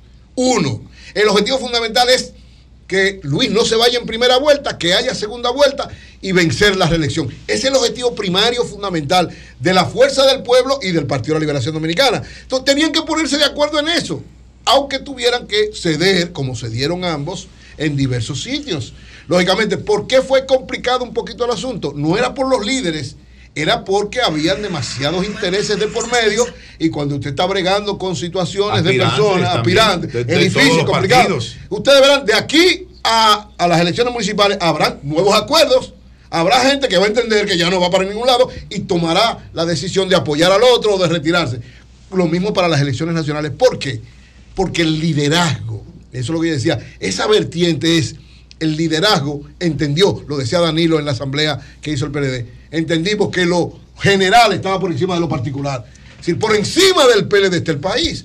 Y si usted tiene como objetivo que no haya reelección, lógicamente no puede estar nada más bregando para su No, y. Danilo Medina, que es el presidente del Partido de la Liberación Dominicana, dijo el pasado sábado, este sábado, en una asamblea con de dirigentes eh, nacionales del PLD, con candidatos, dijo que la firma de este acuerdo eh, es un acto de buena fe Que lo entre las organizaciones firmantes y que se va a cumplir a cabalidad. Donde el PLD encabece, ahí van a votar los de los demás partidos. Donde encabece la fuerza del pueblo, van a votar los demás partidos en la boleta, lógicamente, cada, uno de su Claro. partido. Miren, el. PLD, morado. Y la fuerza del pueblo, verde. Claro. Oigan, señores, la dimensión. Oigan, señores, la dimensión de este acuerdo, oigan esto, miren, este es el acuerdo más grande que ha habido en la historia política moderna de la República Dominicana. El acuerdo más grande, o sea, no de cantidad de entidades que participan, sino de cantidad de puestos que implican. El más grande en la historia política moderna de la República El más Dominicana. grande Luis, que tiene No, 21, no, no, no estoy 21 habla- partidos. No estoy hablando de partidos, estoy hablando 21 de partidos. El 91% del territorio nacional está pactado. Ten cuidado que puede ser Y el 88% de donde está la mayor votación de la República Dominicana sean 30. está pactada. Es decir, es el acuerdo de mayor significación. ¿Y qué, desde mi punto de vista, qué implica esto? Lo primero, no es nada más que se firmara, es el efecto que tiene de que lleva a la oposición a darle la fortaleza de decir si puede enfrentar con amplias posibilidades. ¿Y qué es lo más importante desde mi punto de vista de este acuerdo? El gobierno y el presidente Abinader tenían una estrategia bastante clara. ¿Cuál era? Llevarse la mayor cantidad de alcaldes de los partidos opositores. Llevarse la mayor cantidad de alcaldes. ¿Para qué? Para ganar en las elecciones municipales de manera abrumadora y eso se reflejara en las nacionales.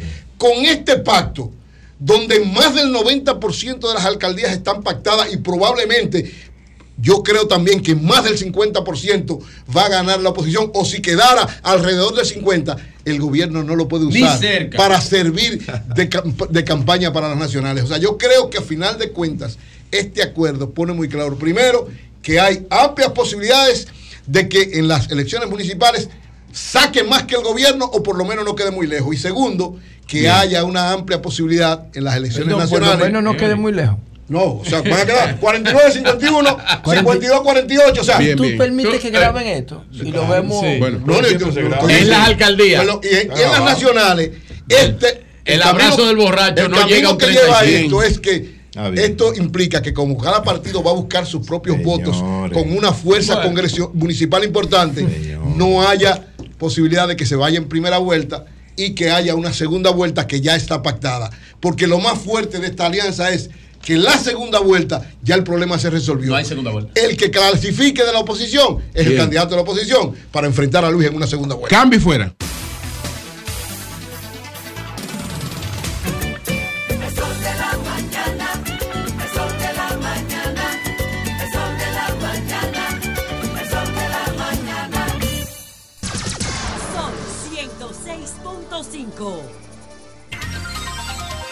Bueno, Julio César de la Rosa Tiburcio, el presidente de Adoco, va a conversar con nosotros en breve.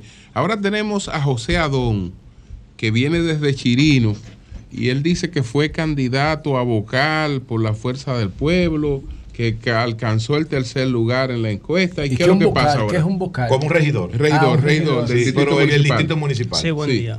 Eh, mi nombre es José Adón Torres. Cariñosamente José Adón, José el Flaco. El 8 del pasado mes de julio tuvimos la oportunidad de inscribir nuestra precandidatura a regidor por el Distrito Municipal Chiri- Chirino, en la cual obtuvimos la tercera posición con el 7% de aceptación de los municipios.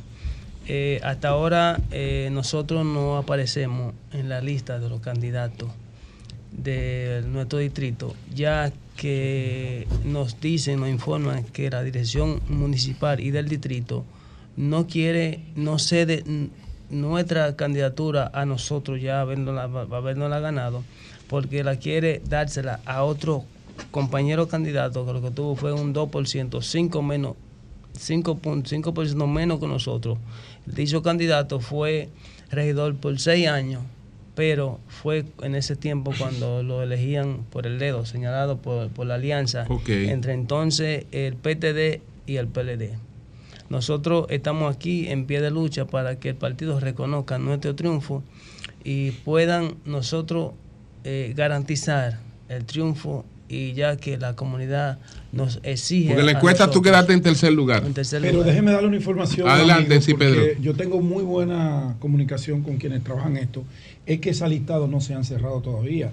ahorita mismo le consultábamos a Danilo Díaz y el día 20 es el plazo fatal ya Exacto. para ponerle el Nombre. nombre a todo eso. Ese listado está abierto porque todavía las comisiones de alianza Sí. están trabajando esa carpintería. el que le está informando que en la eso, posición de él hay otra persona. el que le está informando eso, lo que le está poniendo a usted en una zozobra innecesaria, porque hay que esperar que el partido, pues, eh, ya, o Y los sí. partidos cierren. Y usted tiene la, certificación de la encuesta, le, le dieron la... Yo la tengo, Ah, la- perfecto, perfecto. tengo, pues entonces hay, encuesta. eh, hay que, el día 20. hay que esperar eso. Si usted no está inscrito, usted ya ahí puede protestar.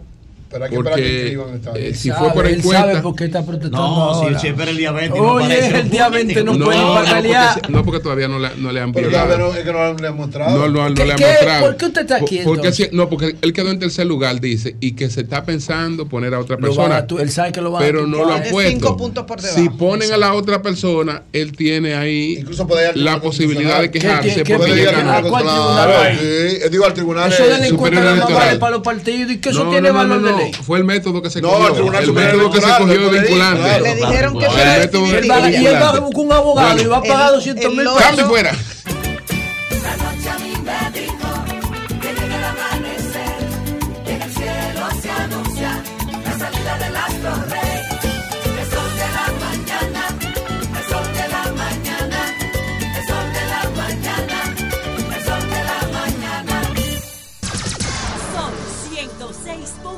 5. César de la Rosa Tiburcio, presidente de la Alianza Dominicana contra la Corrupción, ADOCO, está con nosotros. Julio César, ¿qué es lo que está pasando en la Policía Nacional de acuerdo con una alerta que ha emitido ADOCO? Bien, eh, buenos días, eh, a todos ustedes. Eh, mi cariño y aprecio, Igual para así como la teleaudiencia. Bueno, por primera vez se emite un decreto que debe tomar eh, vigencia de inmediato porque es un acto eh, administrativo y que no vemos la razón de por qué emitir el decreto y diferirlo a una semana para entrada en vigor. Porque perfectamente pudo haber esperado esa semana y ya a partir de ahí no habría el inconveniente que en un país con las debilidades institucionales nuestra hemos tenido conocimiento de una persona que es destituida el día eh, de emisión del decreto y al otro día antes de tomar posesión el incumbente pues comienzan a hacer una serie de movimientos que no lo había hecho durante estaba al frente de la institución pues este no le ha dado un día sino una semana para la entrada en vigor del decreto. ¿Qué ha acontecido? Pues el director eh, saliente, Eduardo Alberto Ten, que esta semana debió ser para eh, hacer la transición si había algún tema pendiente, sobre todo por la reforma, pues con el nuevo designado proceder en consecuencia, pero esto no ha ocurrido porque el nuevo el director saliente o destituido no ha dejado que vaya el equipo del director eh, que deberá asumir a partir de mañana. O sea, no, Y no él lo ha permitido. no, él dice que él es el jefe, que él nada más le copia al presidente de la República, que él es el director todavía. Pero lo, lo grave de esto es que el mismo día 8 que emiten el decreto, que él tenía conocimiento de que ya se iba, pues hace una serie de traslados, eh, designaciones, así como la asignación de armas de fuego, de vehículos. ¿Qué trae como consecuencia esto? La ingobernabilidad en la institución, porque a una persona que la designaron para que vaya a una posición y con lo que esto implica de cara al especialismo que le cuenta al momento de jubilarse, que debe permanecer en esa posición mínimo seis meses, pues esa persona al momento que el que venga, como en efecto tendrá que hacerlo, dejar sin efecto todas estas designaciones irregulares, pues va a crear un malestar y esto va a crear, sin lugar a duda, la ingobernabilidad en la policía y todos sabemos lo que esto Ese implica. es, si, te, si te deja, te puse yo. Y si te quita, te quitó él. Entonces, ¿qué es lo grave de todo esto? Lo que él hizo el día 8, perfecto, porque estaba todavía no había salido el decreto, pero es que el día 9 él, ahí fue que preparó el brazo para eh, designar gente, encargados departamentales, asignaciones de armas. Por ahí andan unos videos donde se ven las filas a altas horas de la noche de personas que han ido a buscar su arma de fuego asignada armas de fuego, eh, GLOT, que es un atractivo para todos los agentes, Oh. pero que no se le asignan de manera regular, inclusive en tiempo que no es de zafra como la de ahora. ¿Cómo Pues, es esa? ¿Por qué tú dices de zafra?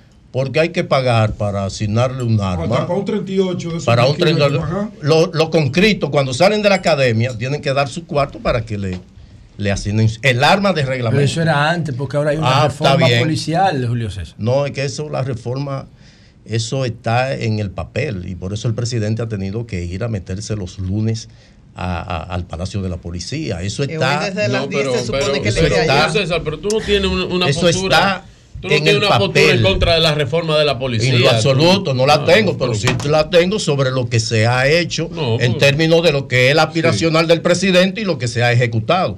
Porque no puede hablarme de reforma, Virgilio, si una persona, que dicho sea de paso, hoy le vamos a solicitar al presidente que deje sin efecto la designación como asesor de Eduardo Alberto Tempo. ¿Pero una por qué, persona, oh, pero es que el des- es- la policía del 8 para acá se ha convertido en un mercado persa. Coño, eso es fuerte, eso. Mercado persa. Responsablemente. Bueno, el mercado persa. ¿Por qué? Porque Más allá de se unos están que se haciendo poniendo. movimientos. Aquí todo el mundo sabe que al que designan en una posición de cara a lo que es adquirir ese tiempo como especialismo para su jubilación, todos sabemos que eso no es gratis. Julio César, eh, ¿qué sugiere para el caso Intran y la investigación que se estaría haciendo? Hugo Veras ha solicitado una licencia para facilitar la investigación. Bueno, este es un tema realmente que particularmente al, que conoce al, al incumbente, a Hugo Veras, pues le llena de preocupación y es porque uno está en el conflicto de si pudo haber, haber sido sorprendido en su buena fe Hugo Veras que se diera un proceso en una institución del que él no tomara conocimiento de que pudo haberse montado un proceso cargado de irregularidades, porque entonces lo pone en contexto de que su papel como gerente no se puso, no se puso de manifiesto, porque eh, uno parte de que todo lo que ocurre en una institución pues debe ser de conocimiento del incumbente. Entonces, el conflicto se presenta de que si hubo irregularidades en el proceso de licitación y él no tenía conocimiento, pues no hizo el trabajo que le correspondía como máxima autoridad ejecutiva. Entonces, eh, eh, habría que ver en el fondo, porque todo lo que se ha presentado, evidentemente, que induce a que eh, hubo irregularidades. Como también aquí no se le puede cargar el dado solamente al Intran, sino también a la DGCP, la Dirección General de Compra y Contrataciones, que su función llegaba hasta el proceso de licitación. Podía advertir que había irregularidades, porque ese es su papel como órgano rector de las compras y contrataciones públicas. Durante el proceso pudo advertir alguna irregularidad y detener el proceso, inclusive suspender el proceso. Antes de las quejas de los supuestos porque se afectados, habían, aunque no porque se habían producido, porque O sea, antes de esas quejas, compras y contrataciones, No, detectarlo. antes, antes de hacerse el contrato o de cerrarse la licitación. O sea, el papel de la DGCP es durante el proceso, inclusive debe acompañar, que no sé si en la institución había un oficial de cumplimiento, que son unos eh, agentes que ha, que ha establecido la DGCP en las instituciones para que acompañen en los procesos a la unidad de compra de esa institución. Entonces, hasta llegada el proceso, la DGCP podía eh, detener, podía suspender inclusive la licitación. Ahora, lo que nos sorprende es cómo dejar que una eh, eh, ya ese proceso llegara a la culminación, comenzara la ejecución del proyecto, que esté de acuerdo a las informaciones de la, del Intran en un, en un 60% y sobre todo la suspensión de un contrato. Uno se pregunta, ¿tiene calidad la Dirección General de Compra y Contrataciones para suspender un contrato? Lo poco que yo sé de derecho administrativo, que es de lo que soy profesor hace 30 años, es que eh, ya un contrato debía suspenderse a petición de partes. Si el Intran descubrió que hubo irregularidades, pues podía eh, procurar ante el Tribunal Superior Administrativo la eh, eh, dejar sin efecto el contrato, porque vio que después de iniciado el proceso aparecieron elementos que pudieron haber enturbiado el mismo, pues solicitar esto. Entonces, estamos hablando que lo que ha ocurrido coloca a la República Dominicana en una situación similar a la de eh, la JUN con el tema del, ver- del vertedero, que a instancia nuestra, la directora de compras de entonces emitió una resolución donde decía que se habían inobservado eh, la ley y el reglamento de la ley 340-06 y eso entonces, esa, esa decisión que fue también notificada tanto a la JUN como a las autoridades dominicanas, pues eh, se dejó sin efecto el contrato. ¿Qué ocurrió? Se rescindió el contrato de manera unilateral. ¿Qué ocurrió? Que la JUN demandó en arbitraje la República Dominicana, entonces después no tenía ni siquiera los elementos y apelaba a nosotros siempre que había audiencia para que nosotros le lleváramos la documentación a través de la cual habíamos obtenido que la Dirección General de Compra y Contrataciones no que suspendiera el contrato, sino que estableciera que se violaron, eh, se violó tanto la ley 340-06 como la, el reglamento de aplicación. Entonces, esta situación, creo, eh, lo mejor que pasó fue eh, eh, lo- la, la renuncia, la, la- la- La la licencia. licencia, solicitada por, por el director Hugo Veras eh, en una modalidad que, que ha implementado el presidente de, de solicitar eh, eh, esta licencia, en algunos casos eh, aplicarla de manera, pero creo que no, ten- no tiene retorno como ha sido Sobre- la práctica. Ninguno de los, de los que se han licenciado han retornado a la posición. Pero se aclarará eso, porque una cosa es que vuelva o no vuelva, y Debería. otra cosa, tomando en cuenta que hay dos escenarios. Claro. Hay un escenario donde Hugo es inocente, fue sorprendido en su buena fe, hubo inobservancia, y otro escenario es que haya cierta, digamos, complicidad en esas irregularidades. Son los escenarios que uno observa buscando objetividad. Ahora, dejar eso así dejaría la duda en todo el mundo.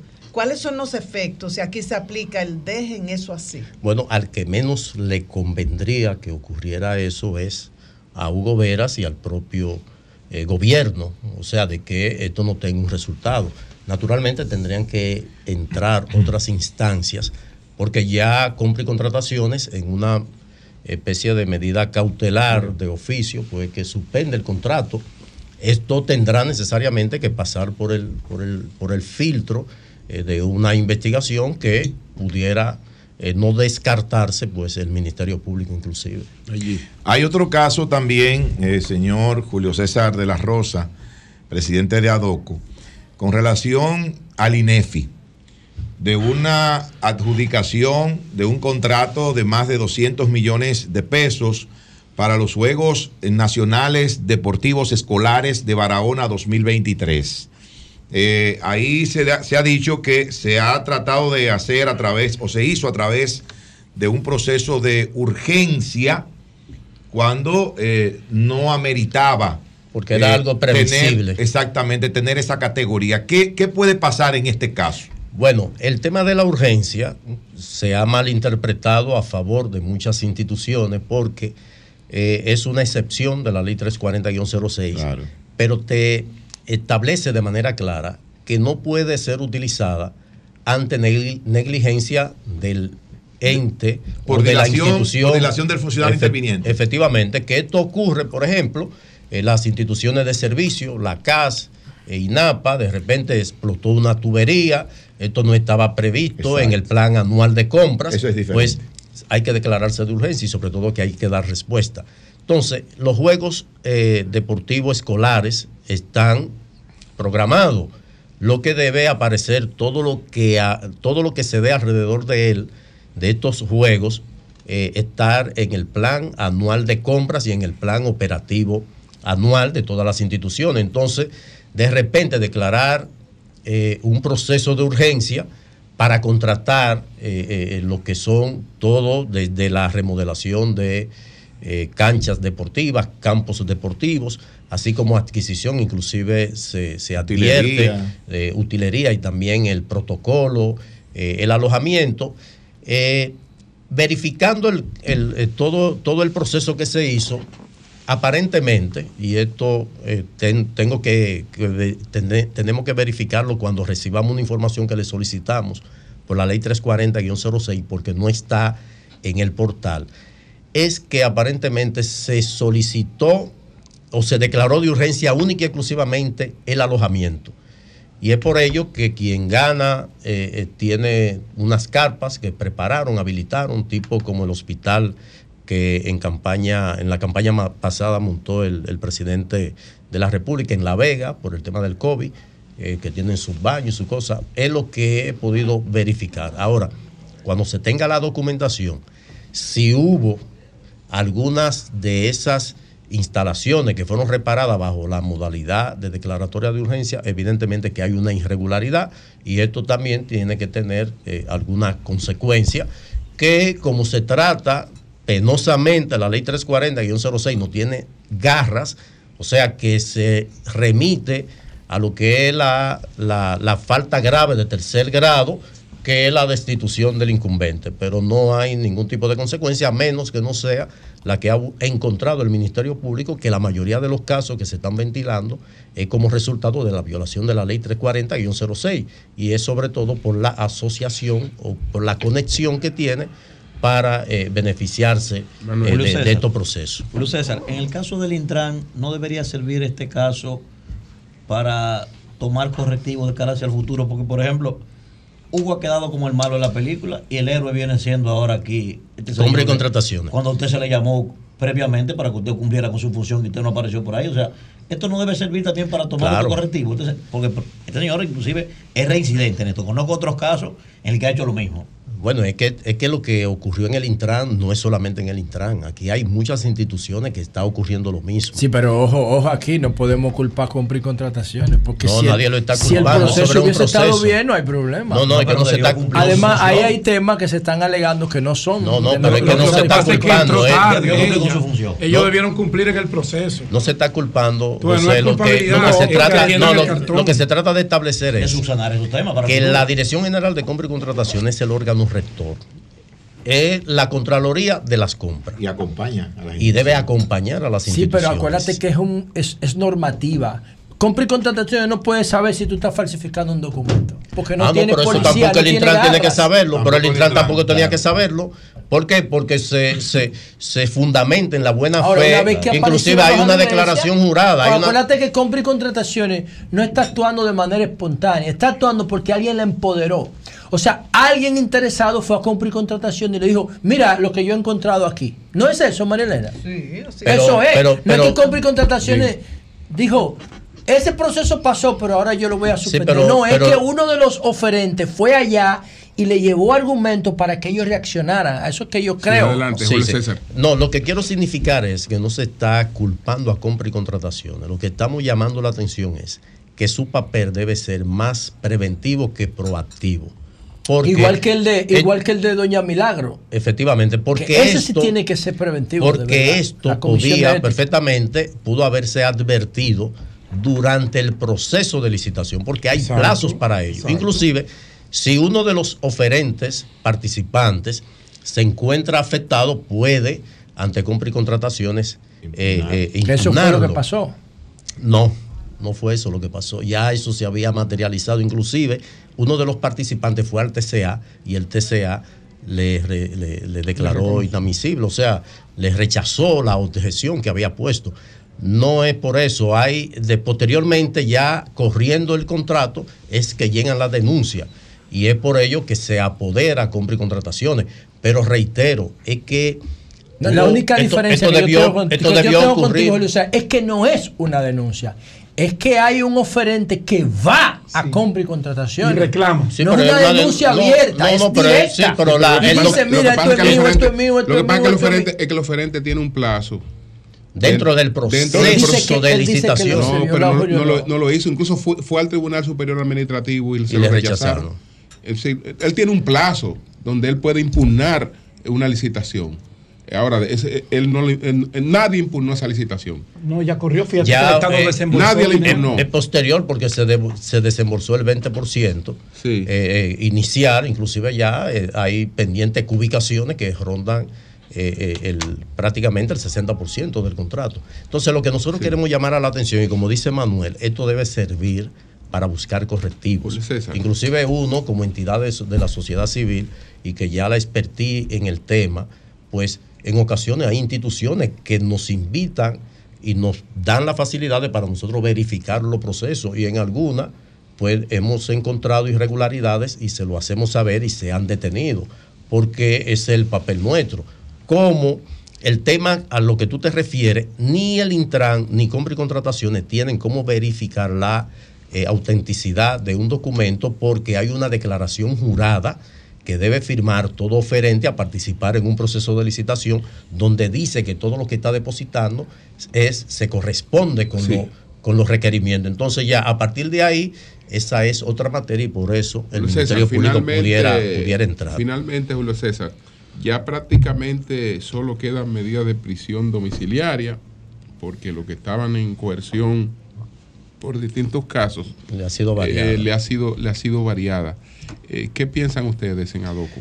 Bueno, el tema de la prisión preventiva, que ha sido, eh, sin lugar a duda, eh, lo que el Ministerio Público le, ha vendido a, la sociedad que reclama cabezas, sangre, y que entiende que al lograr 18 meses de prisión preventiva contra un imputado, ya se alcanzó eh, el objetivo final. Entonces eso es lo que aumenta la percepción de eh, falta eh, de, de- de seguimiento a la lucha contra la corrupción y sobre todo el La aumento condena- de la, percepción de la percepción de la impunidad, porque estos casos automáticamente concluyen en variación de medida, ya comienzan a enfriarse. Entonces yo creo que el Ministerio Público debe procurar fundamentar sus expedientes y abandonar la práctica de la prisión preventiva, particularmente nosotros desde que entró el código en vigencia, que fue motivado por el alto índice de preso preventivo en la República Dominicana, sin embargo, esto se ha mantenido porque el, el Ministerio Público admite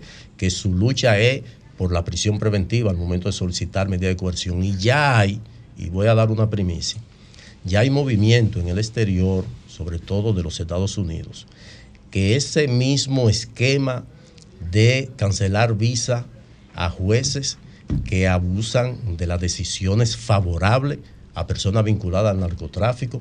Se va a aplicar para jueces que abusan de la imposición de medidas de coerción consistente en prisión preventiva, porque ya esto ha llegado a los oídos de algunos estamentos que colaboran con la justicia dominicana con el propósito de que se respete el debido proceso y que se respeten los derechos humanos de la persona y que con la imposición de medida de coerción y sobre todo que al vencerse la imposición de la medida de coerción le varían por una combinación de medidas que también pues, pues caen en lo que es la violación de los derechos fundamentales, sobre todo el principal, el derecho a la libertad. Bueno, pues muchas gracias a Julio César de la Rosa Tiburcio, el presidente de la Alianza Dominicana contra la Corrupción. Nosotros nos vamos porque Hugo Veras ya está por aquí. Está en licencia. Cambio fuera, no, él está por aquí.